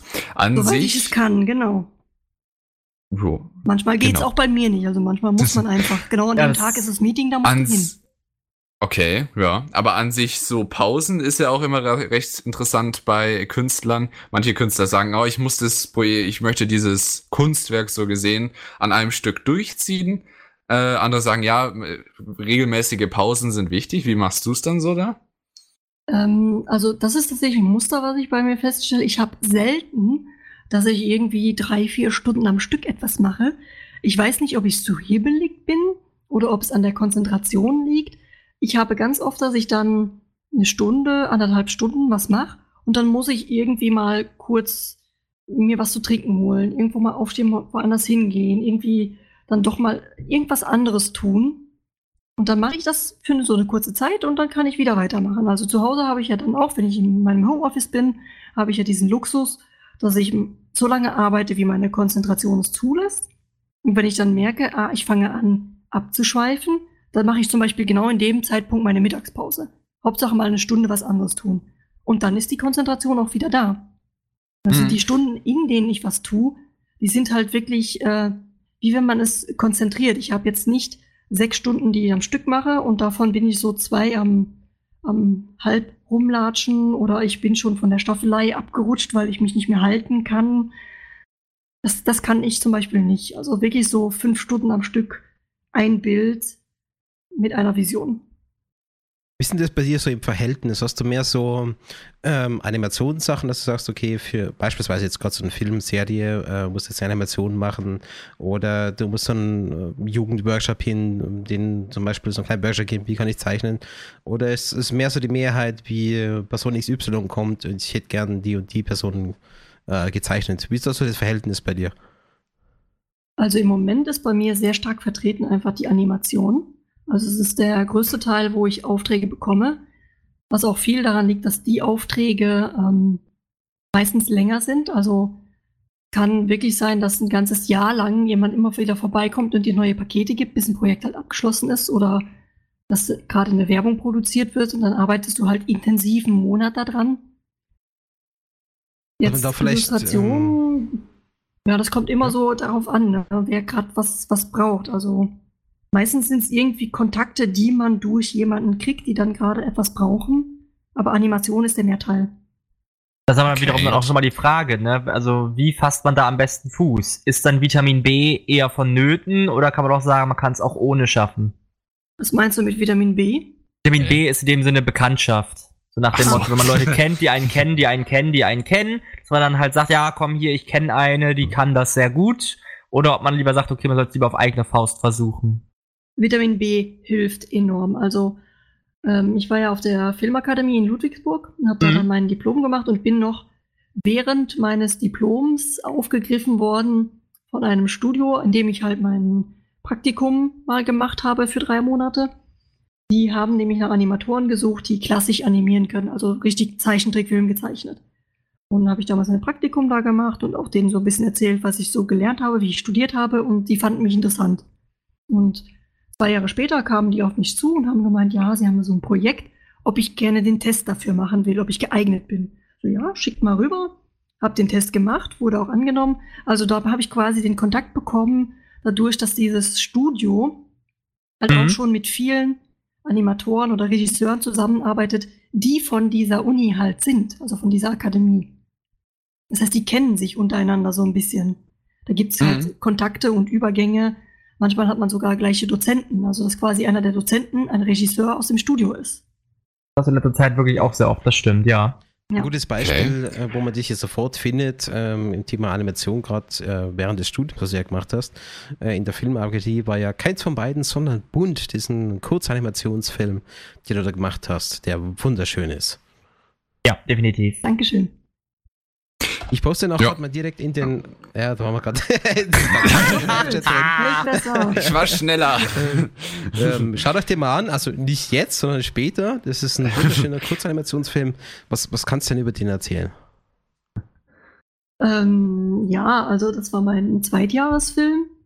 Also das Studium ist halt so aufgebaut, dass man zwei Jahre hat, wo man ein bisschen Grundstudium hat, wo man Film an sich lernt, Kamera, Regie, Drehbuch und dann kommt man in die Animation. Und das ist so diese Übergangszeit gewesen. Das heißt, wir konnten uns selbst ein Projekt ausdenken. Ich habe also da quasi mein eigenes Skript dafür geschrieben, mein eigenes Projekt ausgedacht.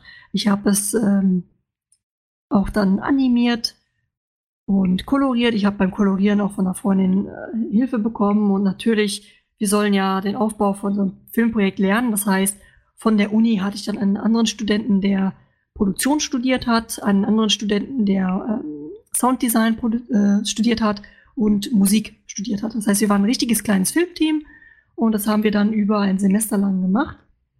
Und der Film an sich ist, äh, ich mag den auch heute noch. Also ich habe viele Filme machen müssen während dem ganzen Studium, auch nur so Übungen. Und das ist wirklich so einer von denen, auf den ich heute noch stolz bin, weil einfach der Inhalt genau das repräsentiert, was ich machen wollte. Animationstechnisch ah. sind natürlich Fehler drin. Man hätte viele Dinge besser machen können. Ich würde auch heute vieles anders machen.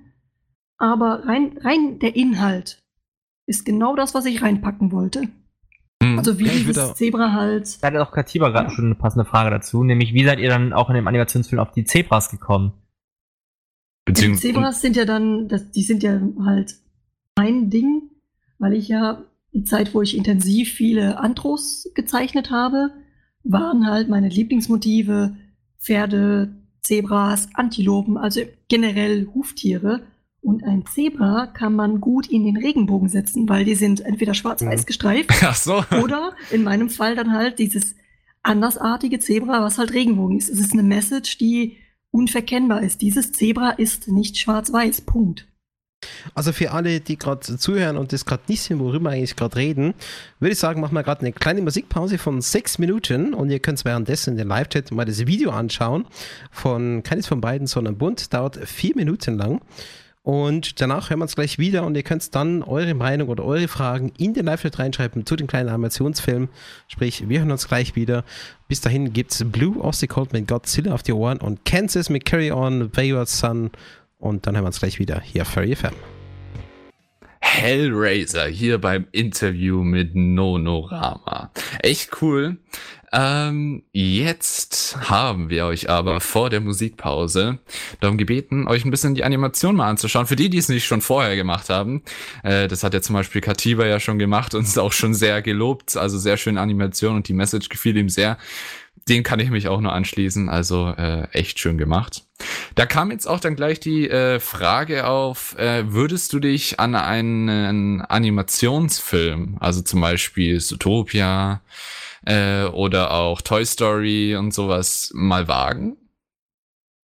Ähm, ja, also auf jeden Fall. Also beim Studium habe ich ja zwar schon Schwerpunkt 2D-Animation gemacht, aber ich habe natürlich auch 3D-Animation gelernt, vor allem in Maya oder 3ds Max. Also für die, die jetzt selbst vielleicht ein bisschen in der Animation tätig sind, kennen die Programme sicher.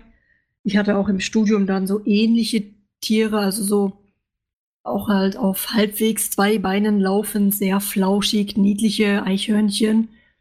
Die Frage ist halt einfach, würde ich den, den Test von der Animationsqualität bestehen? Das müsste man halt immer. Willst du das überhaupt machen?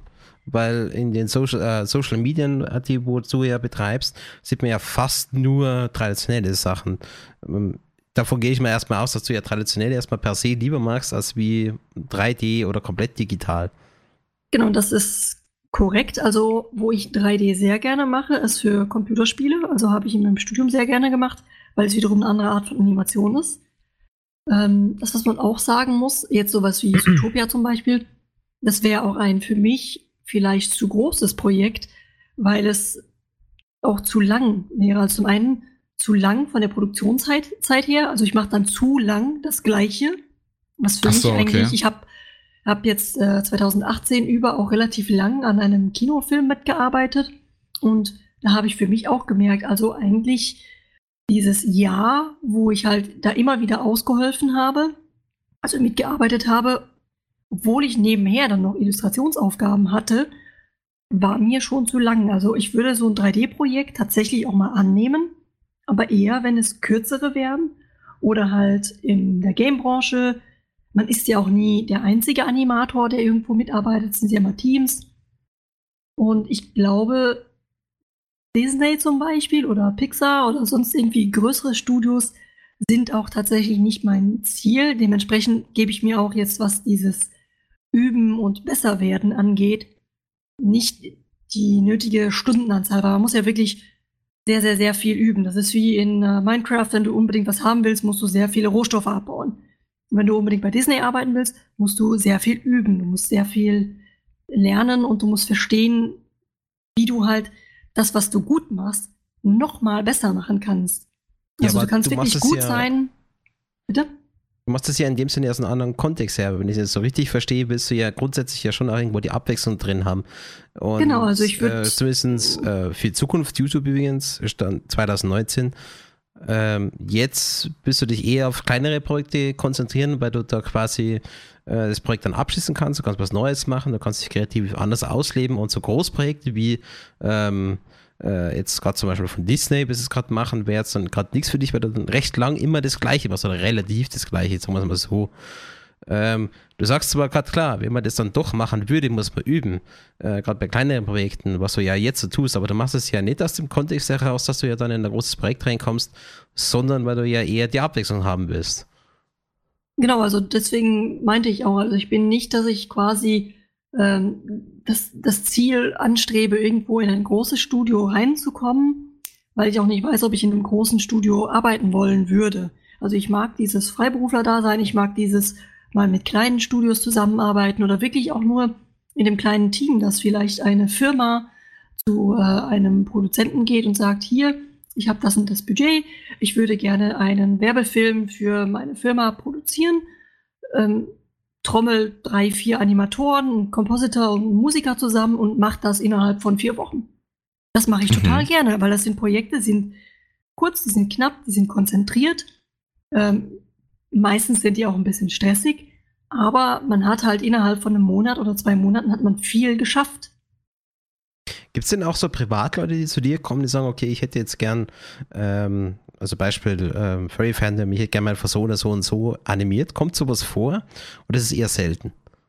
Also tatsächlich meine Animation als Commissions im Furry-Bereich habe ich noch nie angeboten. Ich hatte mal einen guten Freund von mir, der mal gefragt hat, ob ich ähm, ihm ein Intro animieren kann, weil er halt auch äh, Videos macht über den, die Reitstunden mit seinem Pferd und er wollte halt sein Pferd animiert haben als Intro, so ein bisschen so Metro Goldwyn Mayer mäßig, so ein Kreis mit dem Kopf, der halt dann mit den Zügeln halt so ein bisschen was macht, so die Ohren ein bisschen niedlich hin und her wackelt.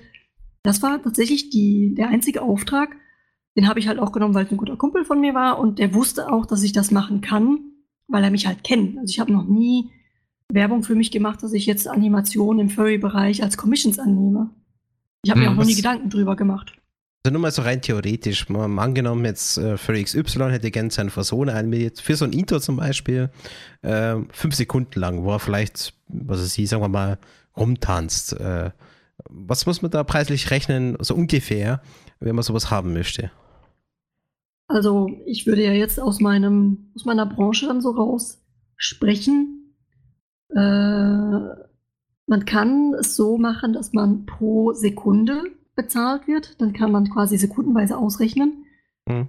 Oder halt mit Tagessatz machen, dass man sagt, ich schätze ein, dass ich so viele Tage dafür brauchen werde und mein Tagessatz beläuft sich auf so und so viel Euro. Also Okay, generell versuche ich, Machen wir also einen ich, ich würde Idealfall. mal, so ein Kunde also ich kommt würd zu einfach dir, mal- ja? Ich würde einfach mal sagen, was, was mir schon oft über den Weg gelaufen ist, dass man eine Sekunde zwischen 100 und 200 Euro hat. Also je nachdem, was der Animationsstil ist. Also, Also setzt wenn voraus, dass der Kunde schon ganz klar sagt, okay, ich will das und das und so und so und so, stell es mir vor. Also dass der quasi Projektplan schon da steht, wie er es sich vorstellt. man muss den Stil kennen, genau. Wenn man den Stil kennt, kann man den Aufwand einschätzen, weil es gibt ja einen Unterschied, ob das jetzt sehr vereinfacht sein soll und dann soll das so ein bisschen Mhm. äh, ob das halt einfach so ein bisschen so ein Cartoony-Style ist, der so ein bisschen rumwobbeln soll, oder ob das schon fast wiederum realistisch sein soll. Und dann gibt's ja noch einen Unterschied, ob es fließend animiert sein soll oder ob es so ein bisschen Stop-Motion-Effekt da haben darf. Und deswegen kann man halt sagen, man hat so eine Price-Range zwischen halt 100 oder halt 200 Euro pro Sekunde. Man kann auch mal weniger machen. Ich persönlich mache das aber wirklich nur, wenn ich zum Beispiel einen äh, Freund habe aus der Branche, der zum Beispiel einen Auftrag angenommen hat und der kommt gerade nicht raus. Der, macht, der, der hat gerade zu viel auf dem Teller. So. Und das war halt sein Tagessatz. Dann sage ich, okay, ich helfe dir jetzt, ich nehme auch deinen Tagessatz oder deinen Sekundenbeitrag. Dann mache ich das mal. Oder wenn ich jemanden gut kenne. Dass man dann quasi sagt, okay, ich kenne dich gut, ich weiß, du wirst mir auch irgendwann einen Gefallen tun, ich mache dir die Sekunde ein bisschen günstiger. Kann man Ah, aber auch nicht, okay. das, das darf man aber auch nicht übertreiben, weil man muss ja immer drüber nachdenken, man lebt davon. also Kauft als mein Essen Beispiel, davon. Ähm, keins von beidem, sondern bunt. Gehen wir davon aus, das wäre jetzt ein kommerzielles ähm, Ding gewesen, was du machen müsstest. Wie viel Zeit hast du in das reingesteckt? Ähm, also das war Wobei, ja, das war ja ein Semester eigentlich. Da hatten wir zum Teil noch am Anfang ziemlich viel Unterricht. Ich würde sagen intensiv zwei bis drei Monate. Das ist schon eine ganz schöne Zeit für eigentlich runtergerechnet quasi vier Minuten Animationsfilm. Ja, also man kann über den Daumen schlagen, wenn man jetzt ähm, so in die Richtung wie jetzt keins von beiden, sondern bunt, ein Animator, ein guter Animator schafft so zwischen so, so zwei, drei Sekunden pro Tag, wenn er sehr gut ist, fünf. Bei so einem Stil, sage ich mal einfach, Mhm. wenn er ganz normale Arbeitszeiten einhält. Also Mhm. ja, zwei, drei Sekunden pro Tag bei flüssiger, handgezeichneter Animation. Okay. Was- Oder halt was eben fünf, Frage- wenn man wirklich schnell ist. Ähm, wir haben ja gerade vor uns äh, äh, vor kurzem mal ein Hörspiel gemacht. Da sind wir jetzt knapp zweieinhalb Monate dran gewesen. Also Das meiste Zeit war vor allem äh, das Skript ausarbeiten und Vertonung etc. Wie war das Verhältnis jetzt bei dem zum Beispiel, das Storyboard aufschreiben, die Story durchzumachen und dann die eigentliche Animation? Also wie war da das Verhältnis dazu? Ja, also Story hat in dem Fall relativ lange gedauert, weil es im, ähm, im, äh, der, im Studium halt war. Das heißt, Wir hatten sehr oft, dass man dann quasi eine Aufgabe hatte, die man erfüllen sollte, zum Beispiel das Skript aufschreiben und dann die Woche drauf hat man sich im Seminar getroffen, das Skript auch vorgetragen und der Dozent ist drüber gegangen. Man hatte dann Einzelstunden, dass man quasi dann so ein Gespräch hatte für eine Stunde, wo dann die Dozenten auch ihren Senf dazugegeben haben. Also quasi die Entwicklung vom Skript hat, glaube ich, länger gedauert, als es hätte sein müssen, weil es ist ziemlich ähnlich wie das, was ich ganz am Anfang hatte. Also ich habe ein paar Dinge weggelassen, weil ich schlussendlich gemerkt habe, die passen nicht rein oder die muss man nicht haben oder ich habe die Zeit nicht dafür. Ich muss ja auch gucken, ist es realistisch, was ich herstellen will. Und das war schon ein großer Brocken für die Zeit. Ich nehme aber trotzdem an, dass ich dadurch, dass das Seminar ja immer nur zwei, drei Tage die Woche war, mehr Zeit mit der Animation verbracht habe, weil es am Ende so ähm, komprimiert war. Also wirklich die letzten paar Wochen, das war wirklich äh, morgens um 7, 8 Uhr anfangen und abends um 9 Uhr aufhören. Oder auch mal um 10 Uhr aufhören. Mhm, alles klar. Ansonsten hätte zum Beispiel Katiba jetzt auch noch passend zum Thema dazu gefragt, würdest du mehr klassischen Zeichentrick bevorzugen, wenn du zeichnest, oder doch mehr den Animationsfilm? Also ich nehme mal an, dass das halt bedeutet, klassischer Zeichentrickfilm 2D und der Animationsfilm bedeutet wahrscheinlich dann so die Animation mit diesen 3D, 3D-Figuren, also à la Frozen, Zootopia, also nicht handgezeichnet, sozusagen. Ich jetzt auch mal so vermutet, ja. Ja, also beides Mhm. ist ja Animationsfilm, es sind halt zwei verschiedene Techniken. Wenn ich die Wahl habe, immer 2D und wenn ich auch die Wahl habe, würde ich es am liebsten immer zeichnen. Also es gibt ja gezeichneten Zeichentrickfilm und es gibt ja auch schon Sachen, wo man mit äh, Cutout-Techniken, wo man dann mehr Formen rumschiebt und dann viel mit dem Computer auch ausrechnen kann, gibt es auch vor allem in der Serienproduktion gibt es das noch ganz viel. Was ich Machst ja du das in diesen alten ja Making-ofs noch, äh, wie sie ja früher die Zeichentricks und so weiter gemacht haben, wo du ja ähm, je nach Szene ja das, den Hintergrund erzeichnet hast und dann hast du die Schablone drauf gehabt, äh, wo du dann die Charaktere jedes Mal Frame nach Frame nachzeichnest und dann quasi das dann per, per Fotoshoot ja dann in den, in den Film dann reinbringst. Unglaublich aufwendig. Aber das ist die ganz alte Variante. Ja, also, also ich ich muss habe das mal angucken, da sieht man das noch. Ich habe meinen mein, ähm, Abschlussfilm von der 15. Klasse auch noch ganz auf Papier gemacht, also auf Papier animiert.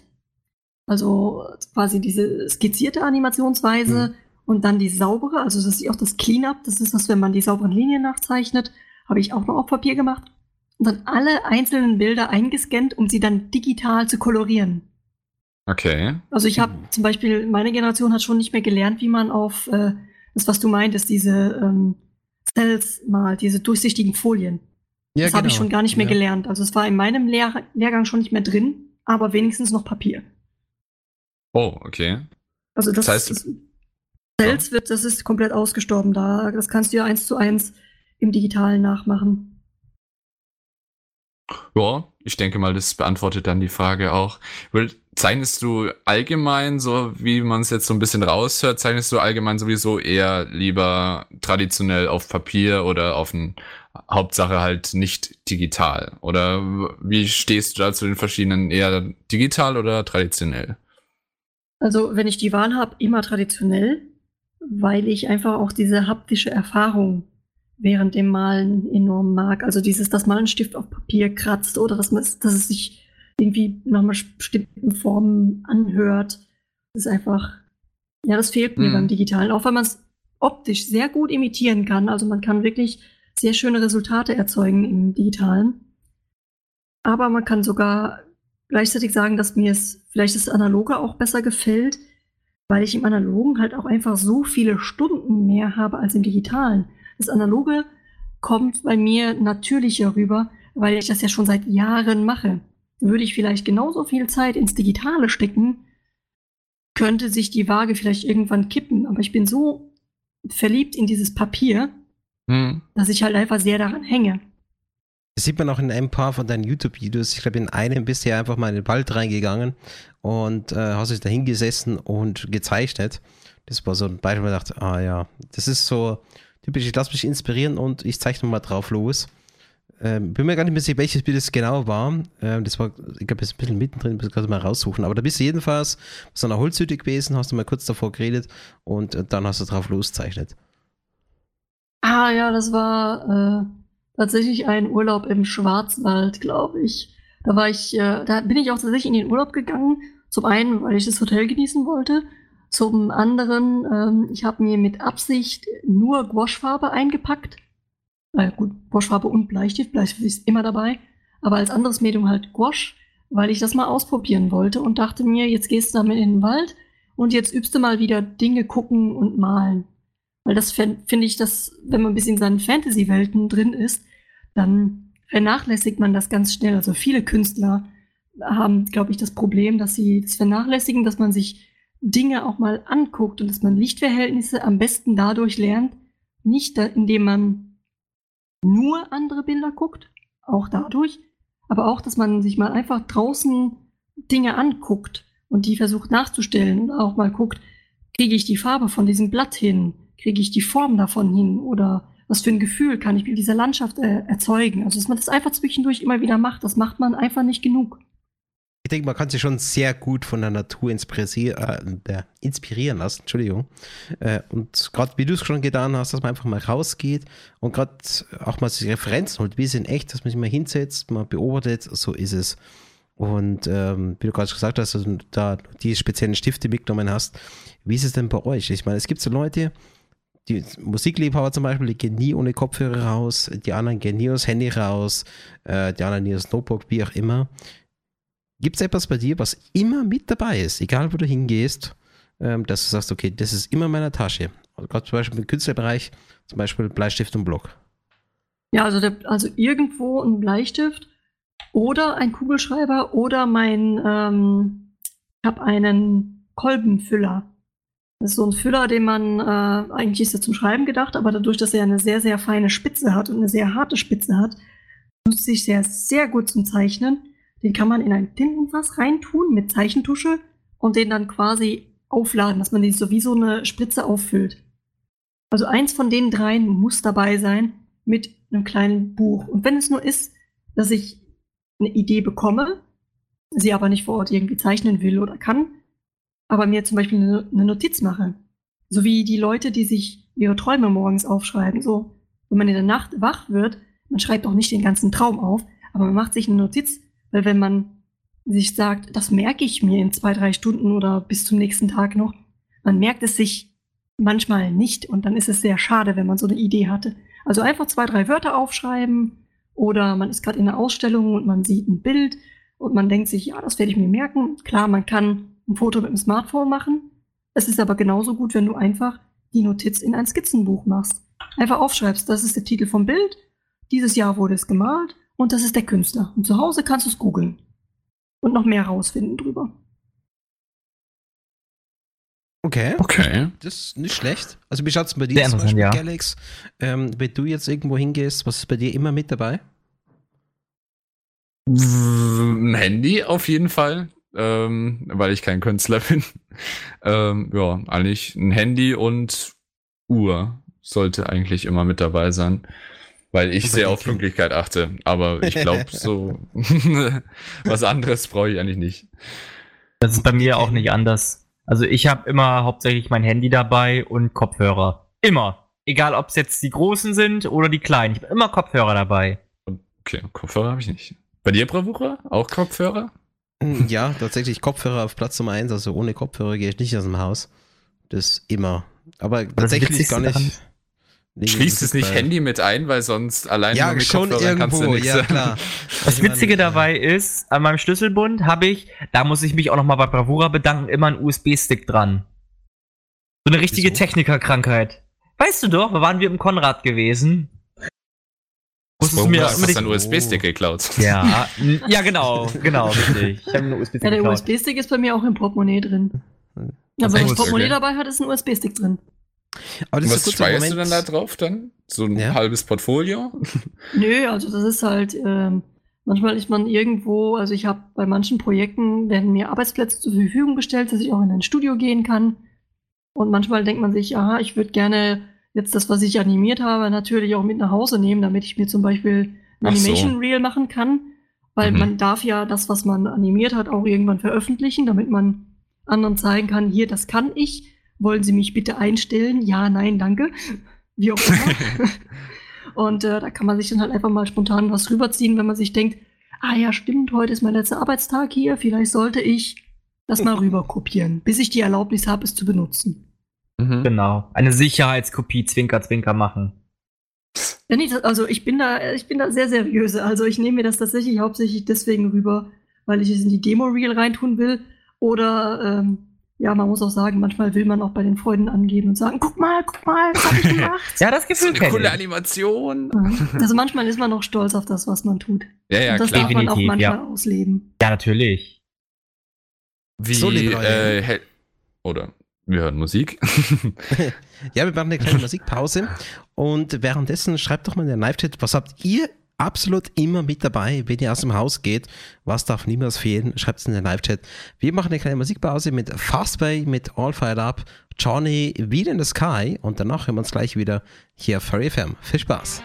Und da sind wir auch wieder live auf Furry FM mit dem Interview mit unserer lieben Nora. Und wir haben jetzt bisher noch nicht ein bestimmtes Thema angesprochen, nämlich wie ist denn so deine Position im Fandom? Wie bist du zum Fandom gekommen? Wie stehst du allgemein zu dem Fandom? Sag uns mal da etwas darüber. Ja, also zum Fandom selbst bin ich so im Alter von 15 Jahren gekommen. Also ich habe hm? definitiv schon ähm, Fantasy Tiere und darunter dann natürlich auch anthropomorphe Tiere gezeichnet, bevor man Furry und das Furry-Fandom kannte. Also wer gezeichnet nicht Werwölfe und all die interessanten Sachen. Und als ich dann aber 15 geworden bin, bin ich in das Kunstabitur gewechselt und da war halt ein junger Mann oder wie auch immer, mhm. den ich dann da getroffen habe, der ein Skizzenbuch hatte mit total interessanten Zeichnungen drin. Und zwar lauter so anthropomorphe Pferde. Also das ist ja heute noch einer meiner besten Freunde. Den habe ich damals kennengelernt und ich war, glaube ich, ein kleines bisschen aufdringlich, weil ich sein Skizzenbuch so fantastisch cool fand. Und er hat mir halt dann quasi gezeigt, wo das, also was das ist, äh, wo ich noch mehr Bilder davon finde. Er hat mich an meine ersten Künstler rangeführt, die mir gefallen könnten. Also das hat damals da so gestartet. Da habe ich dann auch Fur Affinity zum Beispiel entdeckt. Okay. Dann, bist du da jetzt noch äh, relativ äh, aktiv, was das betrifft, oder? Auf Affinity im ja. Moment ein bisschen weniger. Also ich gehe immer regelmäßig rein oder so, aber ich poste sehr selten, weil ich ja in letzter Zeit einfach ein bisschen weniger äh, zeichne, was halt in das Anthropomorphe oder in das Furry-Thema reingeht. Also das kommt ein bisschen seltener vor. Liegt auch viel daran, dass ich halt auch mittlerweile viel zeichne als Hauptberuf, also als Arbeit. Also ist Furry überhaupt ein Schwerpunkt für dich oder ist es einfach, okay, das ist einfach so gekommen, weil ich gerade das mache und dann kam dein Interesse aus dem Fandom draus zu dir hin? Ja, das war irgendwie so eine natürliche Entwicklung. Also ich fand die, zum Beispiel die Ästhetik von den Pferden fand ich ganz schön. Also ich bin auch deswegen relativ früh und auch sehr lange an alles, was so Antilopen, Einhörner, Pferde, Zebras hängen geblieben, weil ich die Ästhetik von den langen Hälsen so gerne mochte. Also es hat mir einfach Spaß gemacht, das zu zeichnen. Also wiederhole ich das, was ich gerne mache, ziemlich oft einfach. Weil es ist ja, ist ja meine Freizeit. Es ist ja das, was ich gerne mache. Das heißt, es kommt eigentlich aus der Kunst heraus und nicht, weil es ist, existiert ein Furry-Fandom, der ähm, genau sowas macht, beziehungsweise wo die Kunst in die Richtung herkommt, sondern es ist einfach so kommen, weil das ist zeichnet und gefällt dir und dann kam der Fan so auf dich zu, quasi. Genau, also aus dem, man kann sagen, die Kunst hat sich dann quasi seinen Weg in dieses Fandom gesucht, vor allem weil mir dann halt auch viele Künstler näher gebracht wurden. Also ich war früher sehr großer Fan von zum Beispiel dem Stil wie äh, Shinigami Girl und all die Sachen. Also so sehr clean äh, Pferde-Einhörner-Zeichnungen fand ich super. Und das, was halt mit dem Fandom kam, das war diese Sache mit den, Fuso mit den Fusonas. Also, dass man quasi sich auch selbst einen Charakter erstellen kann, wie ein Avatar in einem Rollenspiel. Das fand ich natürlich auch wiederum ganz spannend, dass man das auch machen kann. Und habe das, das dann natürlich auch gemacht. Als es zum allerersten Mal zu dir kommen ist, dass so, okay, da gibt es Leute, die, die machen sich da quasi eben diese Personas und die repräsentieren sich selbst damit. Was war so die erste Reaktion oder Gedanken dazu, als du das dann äh, kennengelernt hast? Also ich fand das eigentlich, das eigentlich ganz cool, weil es halt für mich auch eine Form von Ausdruck war. Also das, was mir ziemlich früh aufgefallen war, ist, dass es ganz viele gibt, die in eine gleiche Richtung gehen. Also ganz viel dieses niedliche Hundethema finde ich ganz oft. Aber es gibt auch so viele Menschen, die sich auch so äh, individuell wie möglich damit machen wollen. Das heißt zum Beispiel, ja, du hast zum Beispiel viele Hunde, aber jeder Hund hat eine komplett, kann eine komplett andere Fellfarbe haben, kann andere ähm, dekorative Elemente haben, kann andere Piercings haben, kann andere Charakterzüge auch haben. Also jeder, der sich da so einen Charakter kreiert, setzt sich da hin und setzt sehr viele Gedanken da rein. Und das ist halt auch schön. Und ich fand es halt immer interessant, dann wirklich so zu gucken, wer hat jetzt was, wer macht jetzt wie. Und dann hat mich das auch interessiert, was würde ich machen, wenn ich sowas machen würde. Und das hast du hm. ja auch getan. Du hast dir ja selbst ja auch eine Art Persona erstellt. Kannst, müssen ein bisschen nochmal reden, was du dir quasi als Persona ausgedacht hast. Ja, also meine Fusona ist dann kein Pferd. Also ich habe am Anfang überlegt, ob ich mir einen äh, Tinker mache, also eine Pferderasse. Und habe dann gemeint, nein, ich zeichne Pferde gerne, aber ein Pferd passt nicht zu mir. Also ich bin auch kein Mensch, der gerne reitet oder sonst irgendwie. Mhm. Ich habe mit Pferden eigentlich nicht so viel zu tun, außer dass mein bester Freund halt viele Pferde selbst hat und ich die halt dann auch oft besuchen durfte. Ich selbst bin dann von Sternzeichen Löwe und bin auch ein sehr großer Katzenfreund. Also obwohl ich mit Hund groß geworden bin, habe ich eine sehr große Zuneigung zu Felinen. Also Katzen sind einfach grandios. Ja, mir, Cats Rule. Genau. Ja, absolut. Kann man nicht besser sagen. Also Katzen sind wirklich grandios. Und da dachte ich mir, klar, ich bin ein Löwe. Die Fusona hat dann so ein paar Entwicklungen durchgemacht, mal nur Halbfusona, also dass man quasi mich erkannt hat, aber ich hatte Löwentatzen oder einen Löwenschwanz oder halt, ja, dass es halt nicht ganz war. Und irgendwann kam aus diesem ganzen Tumult dann die Katie raus. Also Katie McCat ist meine Fusona. Das ist auch die einzige, die da ist. Und das ist dann quasi wie dieses äh, lustige Wortspiel äh, Dandelion, wie der Löwenzahn, aber gleichzeitig auch wie die Kleiderrichtung Dandy, ein Löwe oder eine Löwin, die ein bisschen androgyn rüberkommt, die sehr gerne Hosenanzüge trägt, die sehr dandy auftritt und eine sehr stoische Figur hat, also sehr ernst, also eine erwachsene Figur ist es. Sie ist nicht wie viele Fusonas, die ich begegnet habe, so was Verspieltes, sondern eher was sehr Ernstes, was Seriöses. Repräsentiert dich das dann auch? Oder man kann es mit Bravo Ding verknüpfen. Was für Eigenschaften hat dann die Fursona sonst doch und sind es auch deine Eigenschaften? Beziehungsweise was für Eigenschaften verknüpfst du mit dem Löwen, dass du sagst, okay, ich bin ein Löwe? Oder Löwe in dem Sinn? Der Löwe, also wenn du jetzt in dieses astrologische, Sternzeichenmäßige, sieht man ja immer dann in so Magazinen oder Online-Berichten so, ja, Löwe, geborener Anführer und sehr selbstbewusst und sehr freundschaftlich, offen, loyal. Damit habe ich jetzt nicht viel angefangen. Die Fangen wir es vielleicht Katie, anders. Du meintest ja, hm? Du bist kein Pferd, weil es nicht zu dir passt, aber du bist Löwin. Ja. Was, was sind jetzt die Eigenschaften von einer Löwin, dass du sagst, okay, ich bin jetzt Löwin, aber kein Pferd? Hm, so ich glaube, ich glaube, das Pferd, es war eher so, dass es das Pferd nicht zu mir gepasst hat, weil es erstens mal nicht in meinem Interessenbereich ist. Also ich bin ja, ich habe selbst kein Pferd, ich gehe selbst nicht gerne reiten, ich habe auch nie großes Interesse an diesen Tieren gehabt. Ich habe sogar eher Respekt vor diesen Tieren. Also bei so einem Pferd, ich gehe nicht auf die Weide und touchel irgendein Pferd an, sondern ich bin da ganz vorsichtig, weil das ist zum Teil 400, 500 Kilo schweres Ding, was da vor mir steht. Also Respekt habe ich vor den Dingern. Also dementsprechend bin ich selbst keins. Sehe ich mich nicht so. Der Löwe passt halt zu mir, weil ich diese Affinität zu Katzen habe, weil es mein Sternzeichen ist.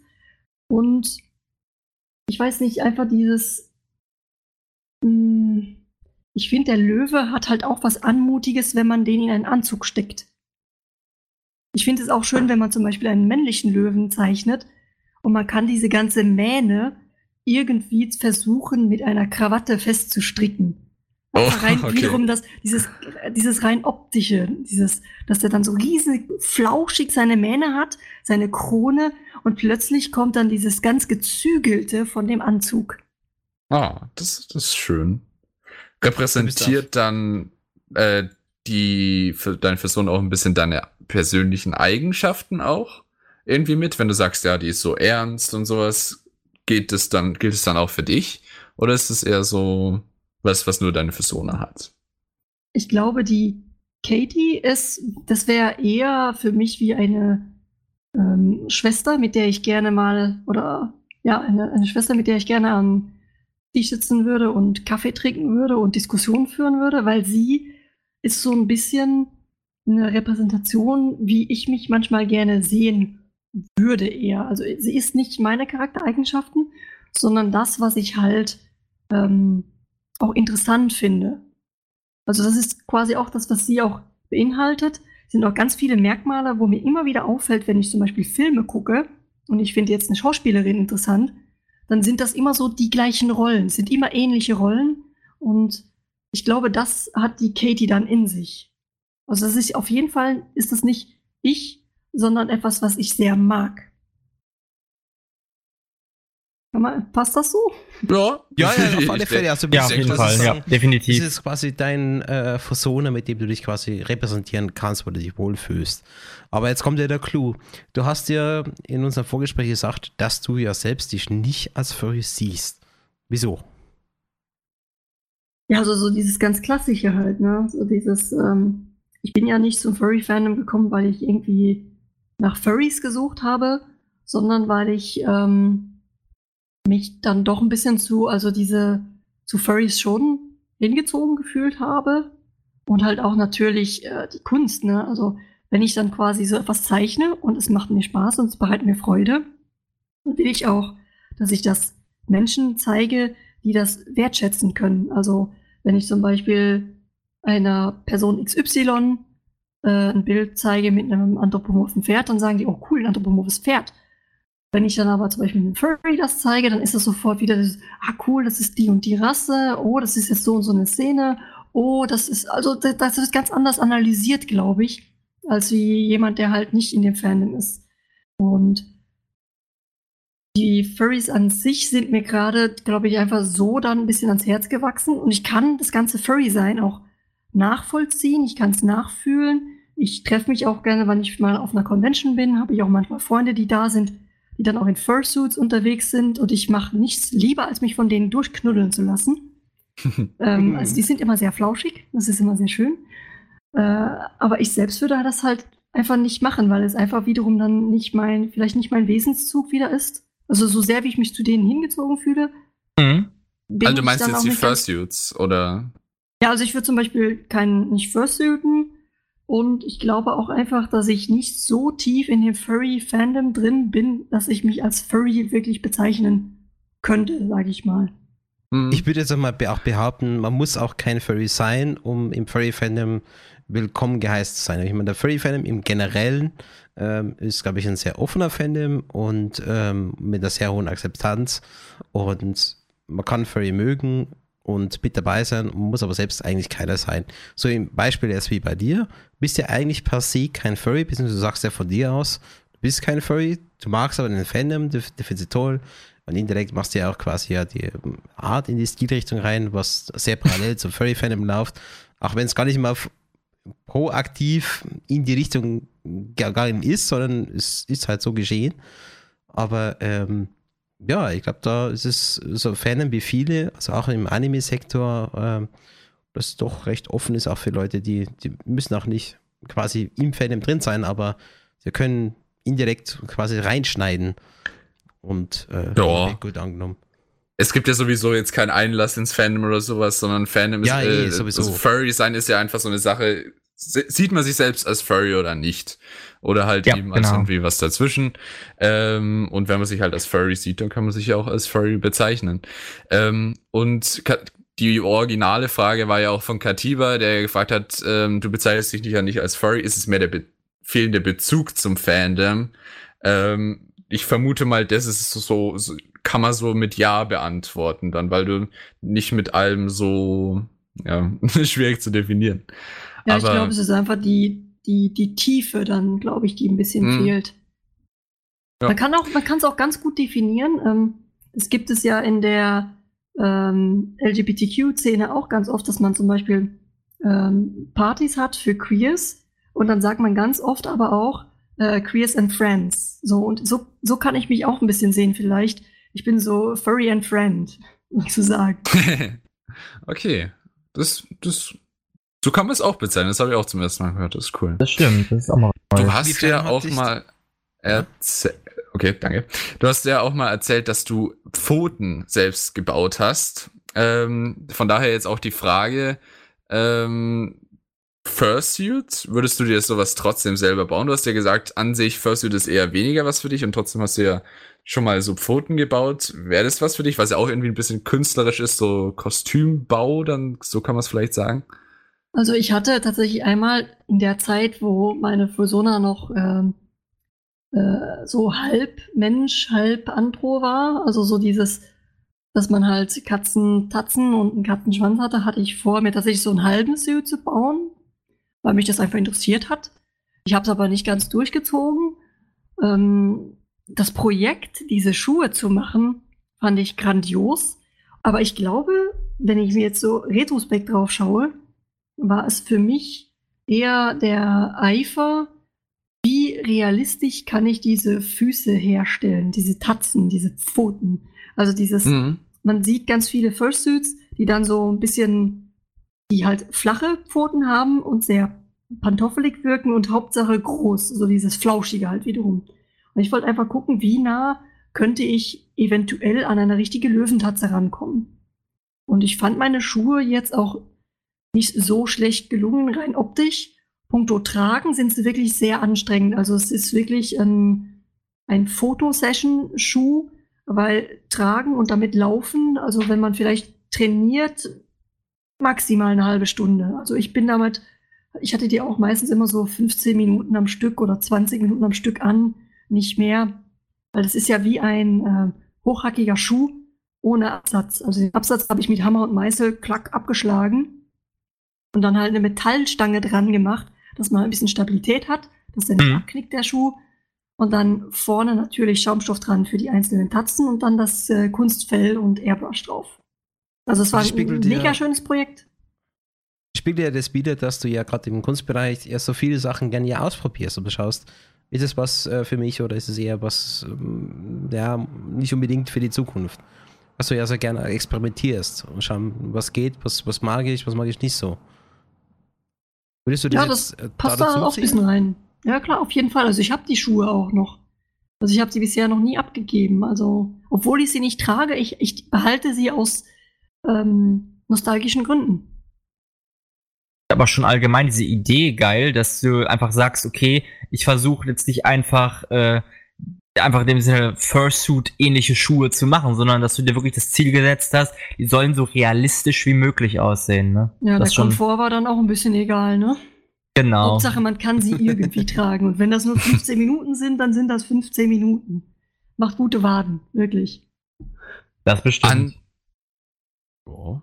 An sich, weil du vorhin auch Conventions erwähnt hast, ähm, auf was für Conventions bist du dann schon mal gegangen? Weil du gesagt hast, oh, da hast du auch schon mal Furries auf Conventions gesehen.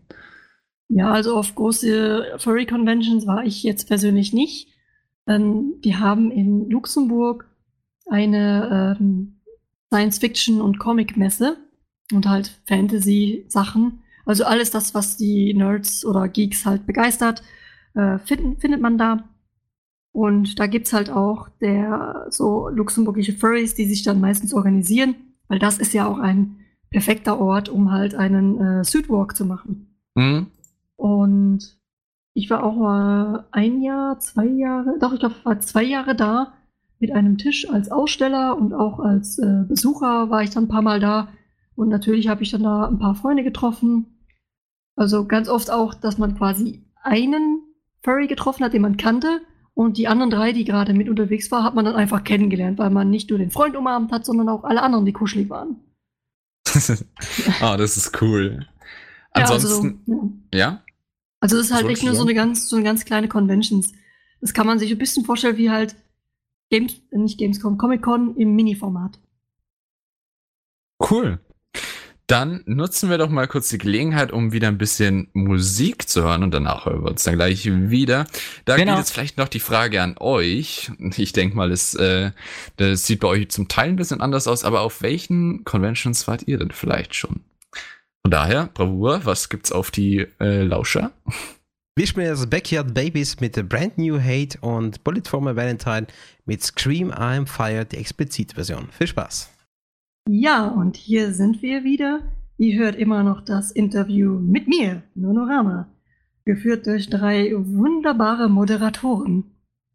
Das hatten wir so zu machen. Sehr gut. Boah, das war ja fast, das war ja fast zu gebrauchen.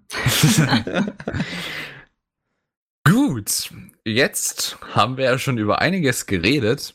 Genau. Ähm, jetzt würde ich aber vielleicht noch ein paar andere Fragen, die zum Teil auch im Live-Chat aufgetaucht sind, ähm, jetzt noch versuchen zu beantworten und hoffe, dass wir dann auch keine vergessen. Äh, falls wir irgendwelche, falls ihr jetzt noch dann Fragen habt und sowas, könnt ihr die natürlich jederzeit raushauen. Dann packen wir die auch noch mit rein oder falls wir welche dann ganz am Ende vergessen haben, dann könnt ihr das ja auch noch mal Bescheid sagen. Ansonsten, bevor wir aber dazu kommen, äh, mal eine Frage. Ich weiß nicht, äh, vielleicht haben es ja auch ein paar von den Zuhörern bemerkt, du zeichnest ja auch manchmal so ein bisschen auf historisch gemachte Bilder oder historisch nachgemachte Bilder. Ähm, oder auch so wie so von Filmen, wo du dann äh, Sachen antro nachgezeichnet hast. Was hat's denn damit auf sich? Ja, das ist einfach etwas, was ich eine Zeit lang sehr gerne gemacht habe, beziehungsweise sogar heute noch gerne mache. Das ist, glaube ich, meinem äh, Kunstabitur geschuldet, weil man ja dann viel Kunstgeschichte hat und man begegnet immer wieder Bilder, die man irgendwie cool findet und sich denkt, boah, wie würde das eigentlich mal aussehen, wenn du das mit einem Waschbären machen würdest, oder mit einem Löwen oder sonst irgendwie. Und dann stellt Mhm. man sich die kleine Aufgabe und denkt sich, ja, dann mache ich das jetzt halt mal. Und ich finde das einfach sehr spannend, weil man halt schon farblich meistens eine Vorgabe hat. Also bei Filmszenen überlege ich mir immer, wie nehme ich den Hintergrund mit oder lasse ich ihn ganz weg? Mache ich Mhm. nur ein- eine Bleistiftzeichnung oder mache ich ihn dann vom Hintergrund nur so eine, so eine ähm, grobe Andeutung? Aber generell macht es mir sehr viel Spaß, rauszufinden, was für ein Tier würde ich draufsetzen. Weil zum Beispiel dieses äh, Mädchen mit dem Perlohrring wollte ich anfangs mit einem Gepardenkopf machen. Habe mich dann Okay. aber auch entschieden, das mit dem Löwen auszuprobieren. Und Ah, okay. sch- schlussendlich den Löwen eigentlich sogar passender, weil diese, diese Frau ist ja auch ganz blass im Gesicht. Also sie ist ja wirklich so eine, so eine helle Schönheit. Ja. Ähm, Also das äh, Löwenbild, das von vorhin, äh, das auch im Live-Chat drin war, meinst du das? Ähm, das könnte tatsächlich sein. Lass mich mal hochscrollen, ob es das war. Oder ich hau einfach nochmal. Ja, doch, das war es auf jeden Fall. Genau. Vor allem kommen dann so Herausforderungen. Das Original ist ja von Jan Vermeer. Mhm. Und er hatte ja eine ganz normale Dame, die keine Löwenohren hatte. Da war meine Entscheidung, okay, machst du die Ohren jetzt in den Turban rein und hast einen komischen Löwen ohne Ohren? Oder guckst du, wie du die aus dem Turban rauskriegst? Also man entdeckt dann während dem Arbeiten kleine Schwierigkeiten, um die man sich kümmern muss. Okay. Beurteilst du dann, schaust dir dann zum Teil die Menschen an und denkst dir, ah, ah, pa was passt vielleicht von der Art auch wirklich zu dem? Oh, das sieht, äh, der das sieht ja fast aus wie so ein Tiger, der muss ein Tiger sein oder sowas. Wonach beurteilst du das dann? Ja, also manchmal ist es, äh, je nachdem, was für ein Tier ich draufsetzen will, punkto, wie die Figur aussieht. Wie, Mhm. Aber jetzt zum Beispiel bei der Pony Magdalena, also das letzte Bild, was gerade im Live-Chat ist, Ja.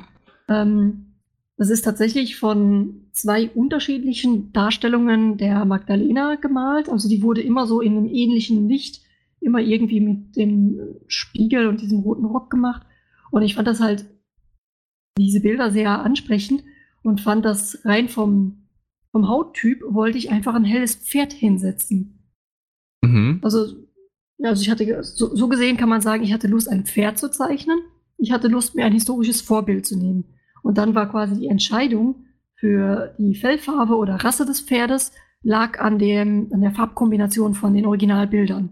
Okay, also da achtest du wirklich auf die Farbkombis, dass es da irgendwie so passgleich oder beziehungsweise passgenau dann ist, irgendwie sich anpasst und in das Umfeld mit ein äh, integriert. Ja, welche, die, die gut passen. Also ich habe auch die, ähm, die Freiheit für das Volk nachgemalt. Ist auch ein relativ bekanntes Bild. Ähm, das ist auch irgendwo noch auf Fur Affinity drauf, wenn ich mich nicht irre. Also für jemanden, der es interessiert, einfach auf mein Profil gehen. Für, ähm, Freiheit für das Volk. Hast du da auch schon mal Gedanken drum gemacht, ob du vielleicht auch mal die Mona Lisa vielleicht zeichnen wirst? Nee, das ist mir zu Klischee. Also ich fand, das, das Mädchen mit dem Perlohrring ist ja schon sehr Klischee. Und das habe ich tatsächlich nur gemalt, weil ich äh, ein sehr großer Fan von den flämischen Malern bin. Also Vermeer Ah, ist halt okay. einfach, es ist so dieses typische, diese Lichtmalerei fand ich einfach grandios. Find's auch Wärst du irgendwie jetzt cool, ich Jemand, weiß- der zum Beispiel in Wien das äh, Kunsthistorische Museum besuchen würde? Wer ich? Ja. Ja, dauernd auf jeden Fall. Also das ist auch einer der Stellen, wo man am, am, am, am ehesten das Skizzenbuch mitnehmen muss. Also das, was halt auch enorm schön ist, ist, also jetzt nicht, dass ich mich jetzt da hinsetze und direkt im Museum einen Furry zeichnen würde, aber ich würde auf jeden Fall mit einem Skizzenbuch immer in ein Museum reingehen. Und ich habe es ganz oft, dass ich dann halt durch Ausstellungen gehe. Ich suche mir nicht speziell ein Bild aus, was ich abzeichnen will, sondern ich habe vielleicht irgendwann mal ein Bild, was mich super anspricht. Irgendeins. Oder ein Detail von einem Bild. Und dann zeichne ich nur ein Detail von diesem Bild. Also ganz oft sind es Hände, Armstellungen oder Köpfe, die abgewandt sind, die so drei Viertel von hinten sind. Ich finde, dass die Mhm. kreieren immer ein sehr schönes äh, Profil. Und bei Bildern von alten Meistern, wie ich vorhin ja meinte, so dieses man kann die, also man kann Licht lernen, indem man Richtiges aus der Natur beobachtet und malt. Man kann aber natürlich auch Licht lernen oder wie frühere Maler Licht manipuliert haben, indem man einfach sich eine Malerei anschaut. Irgendein großer Meister von 1700 irgendwas. Es gefällt einem und man zeichnet es in Bleistift nach. Also man versucht gar nicht es nachzumalen, sondern man zeichnet es bewusst durch Gucken mit Bleistift nach und macht die hell-dunkel Stellen. Da kann man enorm Mhm. viel lernen. Enorm viel. Was als Beispiel, was, was du die letzte Inspiration, was du genau äh, durch die Art gehabt hast? Wo ich dann auch ein Bild nachher umgesetzt habe oder nur in meinem Skizzenbuch habe. Ich würde jetzt mal sagen, wo du auch ein Bild umgesetzt hast dann. Uiuiui, und das ein historisches. Gute Frage, nächste Frage. Hm. Ja, ist ja. Ich glaube, ich- so ein richtig, ein richtig historisches umgesetzt habe ich nicht. Das, was ich sagen kann, ist, dass mich die Ava Green, also die Schauspielerin Ava Green, in ihrer Rolle in Penny Dreadful sehr inspiriert hat für eine Ölmalerei, die ich immer noch nicht richtig umgesetzt bekommen habe. Also ich habe sie schon mehrmals skizziert. Es gibt auch auf YouTube, glaube ich, ein Video, wo ich äh, so eine Kohlezeichnung mache von einfach ein, ein Porträt von einer Dame. Und das war eine Studie zu dem Bild. Aber ich Mhm. habe ich es immer noch nicht hingekriegt. Ich habe es schon einmal versucht, in Öl anzusetzen und es hat nicht funktioniert. Ich habe es mal versucht, das in, äh, mit meinem Kolbenfüller, also mein, mit, mit Tinte zu zeichnen. Es hat dann nicht funktioniert. Ich habe dann quasi die Figur zwar schon gezeichnet, aber ich war so unzufrieden mit dem Ausdruck, dass ich eine Gottesanbeterin aus dem Kopf gemacht habe, einfach weil ich es cooler fand. Also das kann zum Beispiel noch etwas länger dauern, bis das Bild irgendwie gelingt. Ich weiß genau, was ich haben will. Ich weiß auch genau, wenn ich wieder in die Stimmung kommen will, um dieses Bild zu machen, schaue ich mir einfach ein paar Folgen Penny Dreadful an, weil diese die schauspielerische Art und Weise von Ava Green einfach in diesem Bild drin sein soll. Mhm. Und dann muss man einfach weiter probieren, bis es sitzt. Also das kann noch ein bisschen dauern. Vielleicht muss ich auch das Medium nochmal wechseln, also Wasserfarbe. Okay, cool. Also, da machst du ja schon wirklich immer einige coole Sachen. Also es ist nicht ganz historisch, weil es ist ja aktuell. Penny Dreadful ist ja nicht so alt. Aber es ist genau das gleiche Prinzip, als wie wenn ich jetzt mir einen Schwarz-Weiß-Film anschaue und sage, okay, ich will jetzt die Szene mit Sid Charis als Katze machen. Mhm. Ja, Aber ist auch ein bisschen was Besonderes, irgendwie sowas. Also das macht auch nicht jeder. Und auf die Idee erstmal dazu kommen, da finde ich cool. Und hat auch wirklich was, wenn man sich die Bilder auch so anschaut. Mhm.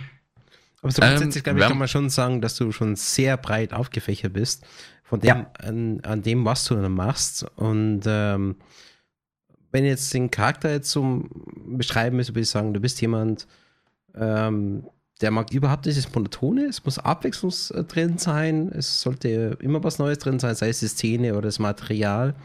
Ähm, ansonsten langweilst du dich, behaupte ich jetzt einfach mal. Und du bist immer auf der Suche nach dem Neuen. Kommt es so irgendwo hin? Ja, schon. Also Suche nach dem Neuen ist vielleicht ein bisschen, ein bisschen zu tief gegriffen. Ich glaube, ich bin einfach ein Spielkind. Also das mit dem, dass es nicht zu monoton sein darf, ja. Ich habe auch Dinge manchmal, wo ich mich wiederhole, weil es mir schon Spaß macht. Aber ich mache das immer nur eine bestimmte Zeit. Zu dem Punkt, wo es einfach, wo es einfach vorbei ist oder wo es wieder was anderes ist ersetzt, dass man so phasenweise intensive Themen hat. Also quasi könnte ich mich jetzt zwei, drei Monate mit Anatomie beschäftigen und dann könnten nächstes Jahr vielleicht doch wieder Pferde in werden und dann könnten zwei, drei Monate später dann die Anatomie wieder zurückkommen. Es wechselt. Es ist Fluch und Segen zugleich eigentlich. Ja, verstehe. Also gehst du da eher so nach deinem eigenen Wohlbefinden oder? Ja, ich gehe nach meiner eigenen äh, Lust und Motivation auch oder auch nach meinem ähm, Bedürfnis. Also wenn ich jetzt etwa, also es gibt ja einen Unterschied, ob ich was zeichne wo jetzt ich das Gefühl zum Beispiel hätte, die Leute erwarten jetzt von mir, dass ich das mache. Oder ob ich einfach jetzt radikal sage, ich habe jetzt das Bedürfnis, das und das zu zeichnen. Also mache ich das auch. Das ist halt das, wo ich meine mit, es ist Fluch und Segen zugleich, weil ich halt kein eines Ding habe, was, also ich habe schon so ein paar Dinge, die mich schon erkennbar machen, aber ich habe nicht ein durchgehendes, äh, eine durchgehende Thematik. Und wenn man dann auf Social Media zum Beispiel präsent ist, Leute folgen dir, weil sie ein Bild von dir oder ein Video von dir interessant finden. Und dann ist aber zum Beispiel das nächste Bild komplett anders oder das nächste Video ist komplett anders. Und dann ist es natürlich schwer, ähm, irgendwie diesen, diesen, ja, ich habe ja aber subscribed, weil ich das da sehen wollte, zu hm. gerecht zu werden. Ne?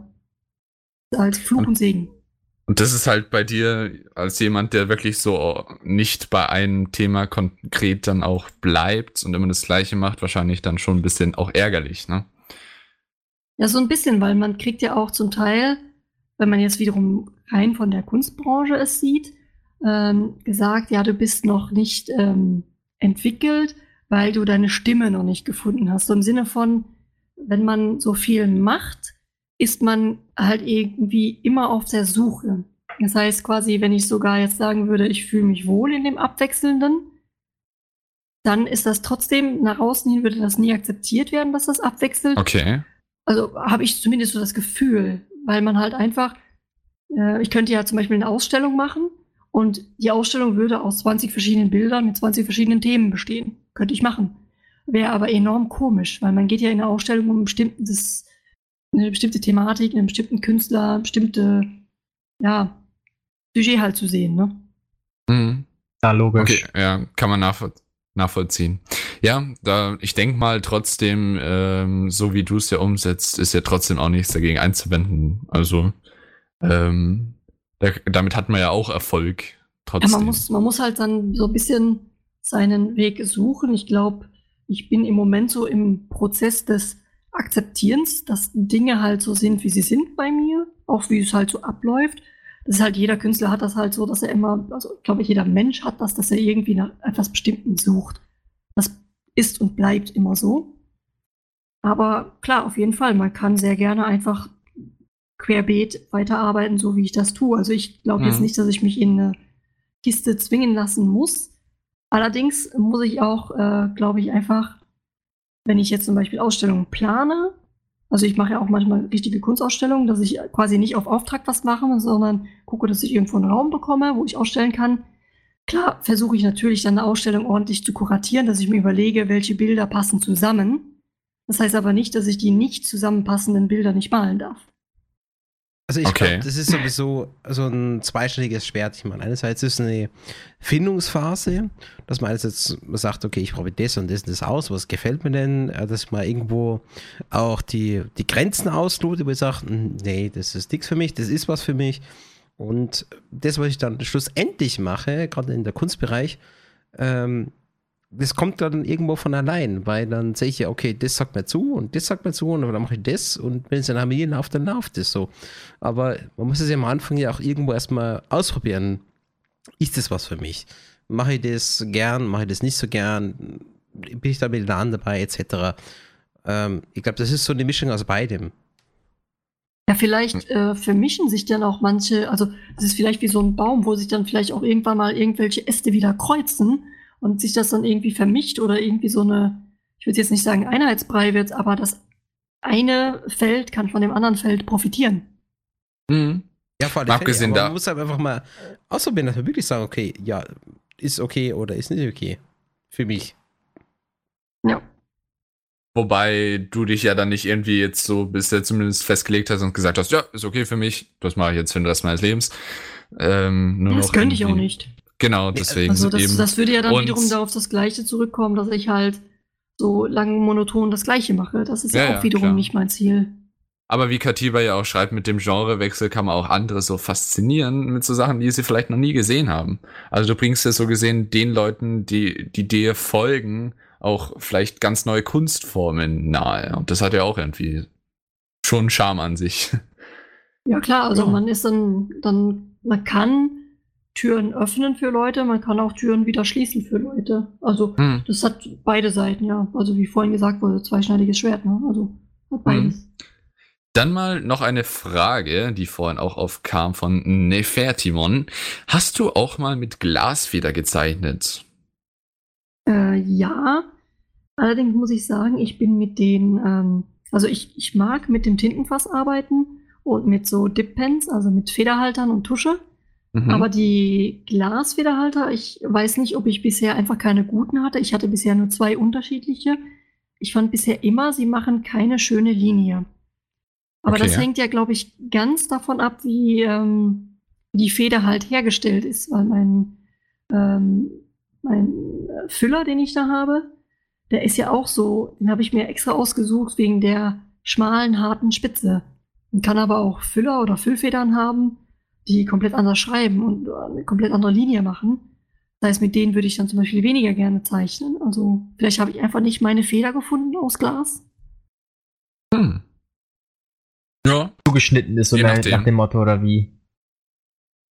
Ähm, nee, die aus Glas, die sind ja immer so ähm, gedreht. Die haben ja so eine, eine Drehung vorne drin. Ah, okay. Und ich glaube, es gibt auch einen großen Unterschied zwischen denen aus Glas und äh, Metall. Und zwar, dass die Glasfedern, die sind ja nicht flexibel. Also, wenn ich mich nicht irre, hat man da eine bestimmte Strichstärke und die ist so, wie sie ist. Also du kannst die Spitze nicht drücken, dass zum Beispiel diese, bei so einer Metallfeder hat man ja äh, einen Schlitz in der Mitte, Mhm. der die Tinte nach vorne leitet. Und da kann man drücken und da kann der Strich ein bisschen dicker oder ein bisschen dünner werden, je nach Härte der Feder. Und das kann die Glasfeder nicht. Die Glasfeder ist definitiv Da. ihre Härte, wie sie ist und fertig. Also die ist starr und da hat man halt die Angst, dass es dann irgendwann auch, wenn man genug Druck aufbaut, dass dann irgendwann mal durchbricht, oder wie? Ja, ich glaube, bei einer ganz feinen Spitze könnte man tatsächlich die Spitze auch mal abbrechen. Aber bei so einer Feder baust du eh keinen Druck auf, weil du, äh, du merkst ja gar keinen Unterschied.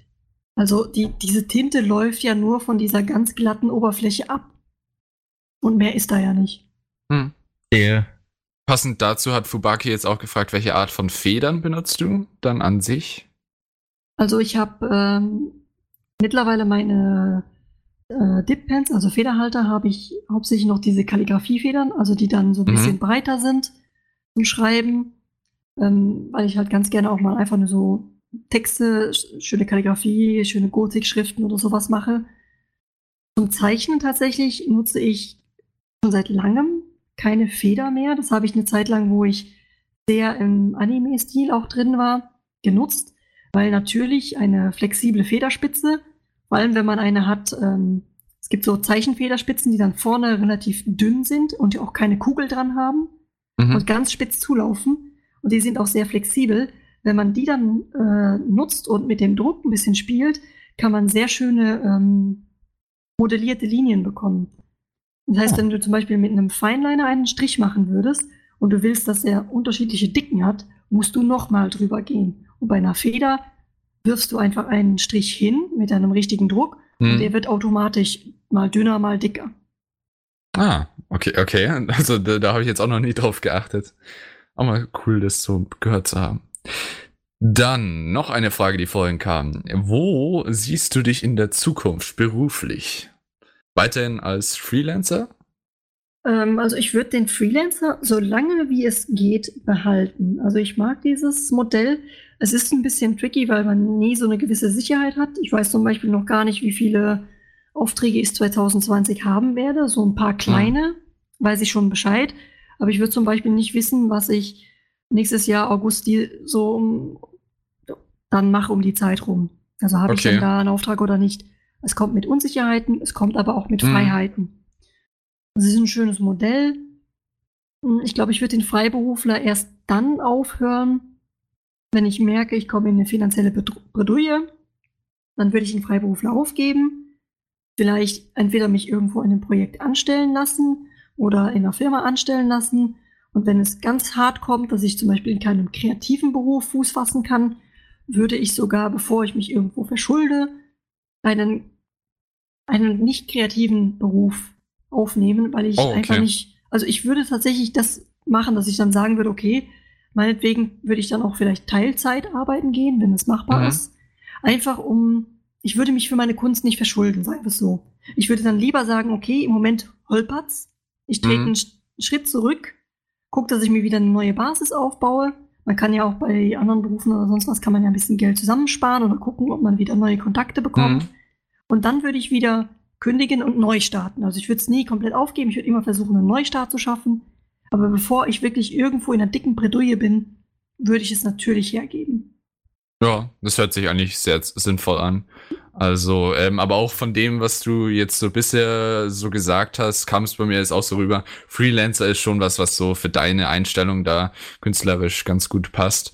Aber natürlich, wenn man dann halt ähm, dadurch vielleicht irgendwelche Unsicherheiten hat, die gerade schlecht sind, dann ja, sollte man da auch ein bisschen flexibel sein und dann vielleicht ähm, sich nach was anderem zur Not umgucken. Ja. Ich glaube, man muss auch beim äh, Freelancer-Dasein auch ein bisschen den Lebensstil da ein bisschen anpassen oder auch beachten, weil ähm, dadurch, dass ja viele Unsicherheiten dabei sind, ob man mal eine Zeit viel oder mal eine Zeit wenig oder gar nichts verdient, solange wie man jetzt ähm, keine teuren Kredite hat oder keine Kinder zu versorgen hat oder so, ist man ja selbst als, als Mensch, als Person auch flexibler. Also ich habe jetzt Mhm. keine Verantwortung einem Kind gegenüber, ich habe keine Verantwortung einem Haustier gegenüber. Das ist für mich natürlich auch befreiend, wenn natürlich, wenn man jetzt eine Familie gründen würde und man ist Freiberufler, dann müsste ich ja jetzt so langsam schon wissen, ob ich im Februar wieder irgendwo einen Auftrag habe oder irgendwo angestellt werde oder sonst was, weil mein Kind braucht Essen, ähm, mein Auto muss abbezahlt werden und so weiter und so fort. Das heißt, durch diesen Lebensstil, den ich mir ausgesucht habe, oder im Moment einfach immer noch habe, weil halt noch relativ frisch nach dem Studium, sind ja erst zwei Jahre, ähm, Mhm. macht es das Ganze auch leichter. Also ich habe jetzt nicht angefangen zu arbeiten, gemerkt, oh ja, ich habe im Film gearbeitet, ich habe jetzt Geld verdient, jetzt kann ich hier voll viel Geld ausgeben und mir irgendwie ein teures Auto kaufen oder sonst was. Nee, ich lebe einfach weiter wie vor. Natürlich kann man Mhm. sich ein bisschen mehr leisten, als wie wenn man Student ist. Ich meine, dafür geht man ja arbeiten. Aber man muss jetzt nicht einfach, wenn man, wenn man nicht zu früh seinen Standard zu sehr hebt, bleibt man noch lange sicher. Ja, Man also braucht ja auch ich, nicht so viel. Ich denke, damit fährst du eigentlich ganz gut. ähm, so was die ganze Geldstrategie da auch mit angeht. Ja. Hört sich sinnvoll an. Dann vielleicht noch als Freelancer, was magst du lieber? Film oder Games? Also Film oder Spiele? Zum äh, Mitarbeiten. So interpretiere ich mal die Frage, ja. Ähm, ich muss tatsächlich sagen, bei Games ist meine Erfahrung bisher rein aus dem Studium. Mhm. Bei äh, Filmen, beziehungsweise im Moment TV-Serie, habe ich äh, natürlich auch schon im Berufsfeld Erfahrung. Das heißt, das ist ein bisschen schwer zu sagen. Ich glaube, im Moment wird meine Wahl tatsächlich auf äh, Film fallen, weil ich glaube, Mhm. Film- oder TV-Serie ist auch finanziell etwas sicherer als Games. Beziehungsweise habe ich äh, keine Ahnung, wie so ein Ablauf außerhalb vom Studium wäre. Also das Studium simuliert ja so ein bisschen. Es ist eine kleine Gruppe zwar nur, aber soll das ja so ein bisschen simulieren. Aber ich weiß halt einfach nicht, wie es äh, konkret bei einer, bei einer Videogame-Produktion außerhalb vom Studium ablaufen würde. Okay. Ja. Das sind Erfahrungen, die man noch machen muss. Also wenn jemand einen 3D-Animator für ein Computerspiel braucht, da bin ich. Ja. Werbeblöcke. Aber hast, hast du ja tatsächlich, glaube ich, auch schon mal gemacht. ja, Ansonsten, genau im Studium, ja. ansonsten müssen wir natürlich nur noch zwei klitzekleine Fragen beantworten zum Schluss. Genau. Ähm, nämlich einerseits, ähm, das war die allererste Frage, die heute gestellt wurde, die können wir natürlich nicht auslassen. Das Cover von deinem Buch, Beastful Gi Giants. Hast du dich davon Prinzessin Mononoke inspirieren lassen? Nein, tatsächlich nicht. Ich weiß natürlich genau, äh, was damit gemeint ist. Hier natürlich der Waldgott, wenn er sich halt in seiner Hirschform befindet und wenn er dann diesen schönen Übergang macht. Aber nein, das ist nicht von Prinzessin Mononoke. Das ist halt einfach so dieses, ein Hirsch hat für mich etwas sehr Natürliches und weiß nicht, ich, ich fand es einfach schön, diese Vorstellung, dass einfach auf diesem Geweih etwas äh, wächst und ich glaube, das sind auch Hm. Darstellungen von ja, so natürlichen Göttern und diesem Urigen wird das relativ oft gemacht, dass man halt einfach einen Hirsch zeigt, der so massiv und gewaltig ist, dass sein Geweih schon überwachsen ist. Und ja, das fand Ja. ich halt einfach schön als Motiv.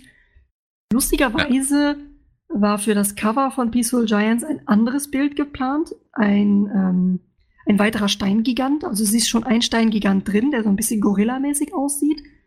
Und ich hatte noch einen Steingiganten, der so seine Hand nach oben hält und auf seinem Handrücken war ein Hirsch drauf, ein ganz kleiner. So groß ist halt dieser Gigant. Und dann habe ich das skizziert und ich habe bei diesen Bildern immer zuerst eine Skizze gemacht und dann die Linearts drüber gearbeitet mit einem Leuchtticht, also alles per Hand. Und ich habe dann die Linearts ausgearbeitet und irgendwie hat mir das, das Bild hat mir nicht gefallen, es hat mir nicht gefallen. Ich habe es nachher wegfallen lassen und den Hirsch genommen. Oh, okay, ja. Aber also das Bild hat es nicht geschafft, das andere. Das ist Aber ich hab's-. Ich habe es mal in den Live-Chat reingeschickt, äh, das Buch auch nochmal. Dann kann man sich das ja auch mal anschauen. Das ist echt cool und ich denke, so ein Elch damit, der, der sieht auch schon sehr, sehr cool aus. Aber wie du ja, gesagt hast, also das sieht auf jeden Fall cool aus, vor allem mit so einem verwachsenen Geweih und sowas. Und jetzt die allerletzte Frage. Eine Frage, die wir eigentlich auch jedem stellen müssen. So zum Schluss noch. Was hältst du von Pizza Hawaii? Ja oder nein? Also, wenn ich die Wahl hätte zwischen gar keiner Pizza und einer Pizza Hawaii, würde ich die Hawaii nehmen. Ähm, ansonsten, wenn ich jetzt euch sehr schockieren darf, ich finde Ananas auf einer Pizza nicht gut, aber Ananas im Döner sehr geil. Okay, Ananas im Döner habe ich noch nie probiert. Eine halbe Antwort. Das ist zumindest ganz gut bei ein bisschen Ananas. Sehr gut. Aber auch gut, ja. Also, ich glaube so, wenn man jetzt eine Strichliste führen würde, sagen die meisten Interviewgäste eher nein. Das ist eher Ja, aber sagen so sie nein, weil sie es nicht mögen oder sagen sie nein, weil es von ihnen erwartet wird? Tja, Oder das sagen sie. Das nein, um mit der, Frage. ja, oder sagen sie in dem Sinne nein, um mit der Masse mitschwimmen zu müssen. Den Das ganzen ist ja so gemeint, zu ja. gefallen. Ah. Bravura ist ja immer hier äh, ganz strikt und sagt, ja, ich mag meine äh, Ananas auf der Pizza. Ja, ich, Ja. Also ich mag weiß auch nicht, was Brokkoli auf daran der falsch Pizza. ist. Oh, Das das mag ist ich Das aber ja, auch okay. ein Sakrileg, aber Brokkoli auf der Pizza ist grandios. Das ist echt gut. Ja, das Ja. stimmt. Sogar Das könnte ich mir sogar Pizza noch eher vorstellen als Ananas, ja. Sogar Spinat So. ist gut auf der Pizza. Ich meine, da würde ich gerade sagen, Brokkoli ist das Schlimmere als bei Ananas, wenn wir schon dabei sind. Aber die Diskussion müssen wir jetzt nicht führen, aber Genau. Brokkoli, nee, also da kann man auch Ananas nehmen. Jeder darf Ja. sein Stückchen Gesundheit nehmen, wie er mag. Ja, Ananas ist so ein absolut. bisschen nass und. Aber gut. Ähm, zum Schluss der Sendung bedanken wir uns immer noch ganz gerne bei denen, die das Ganze auch hier mitten möglich machen.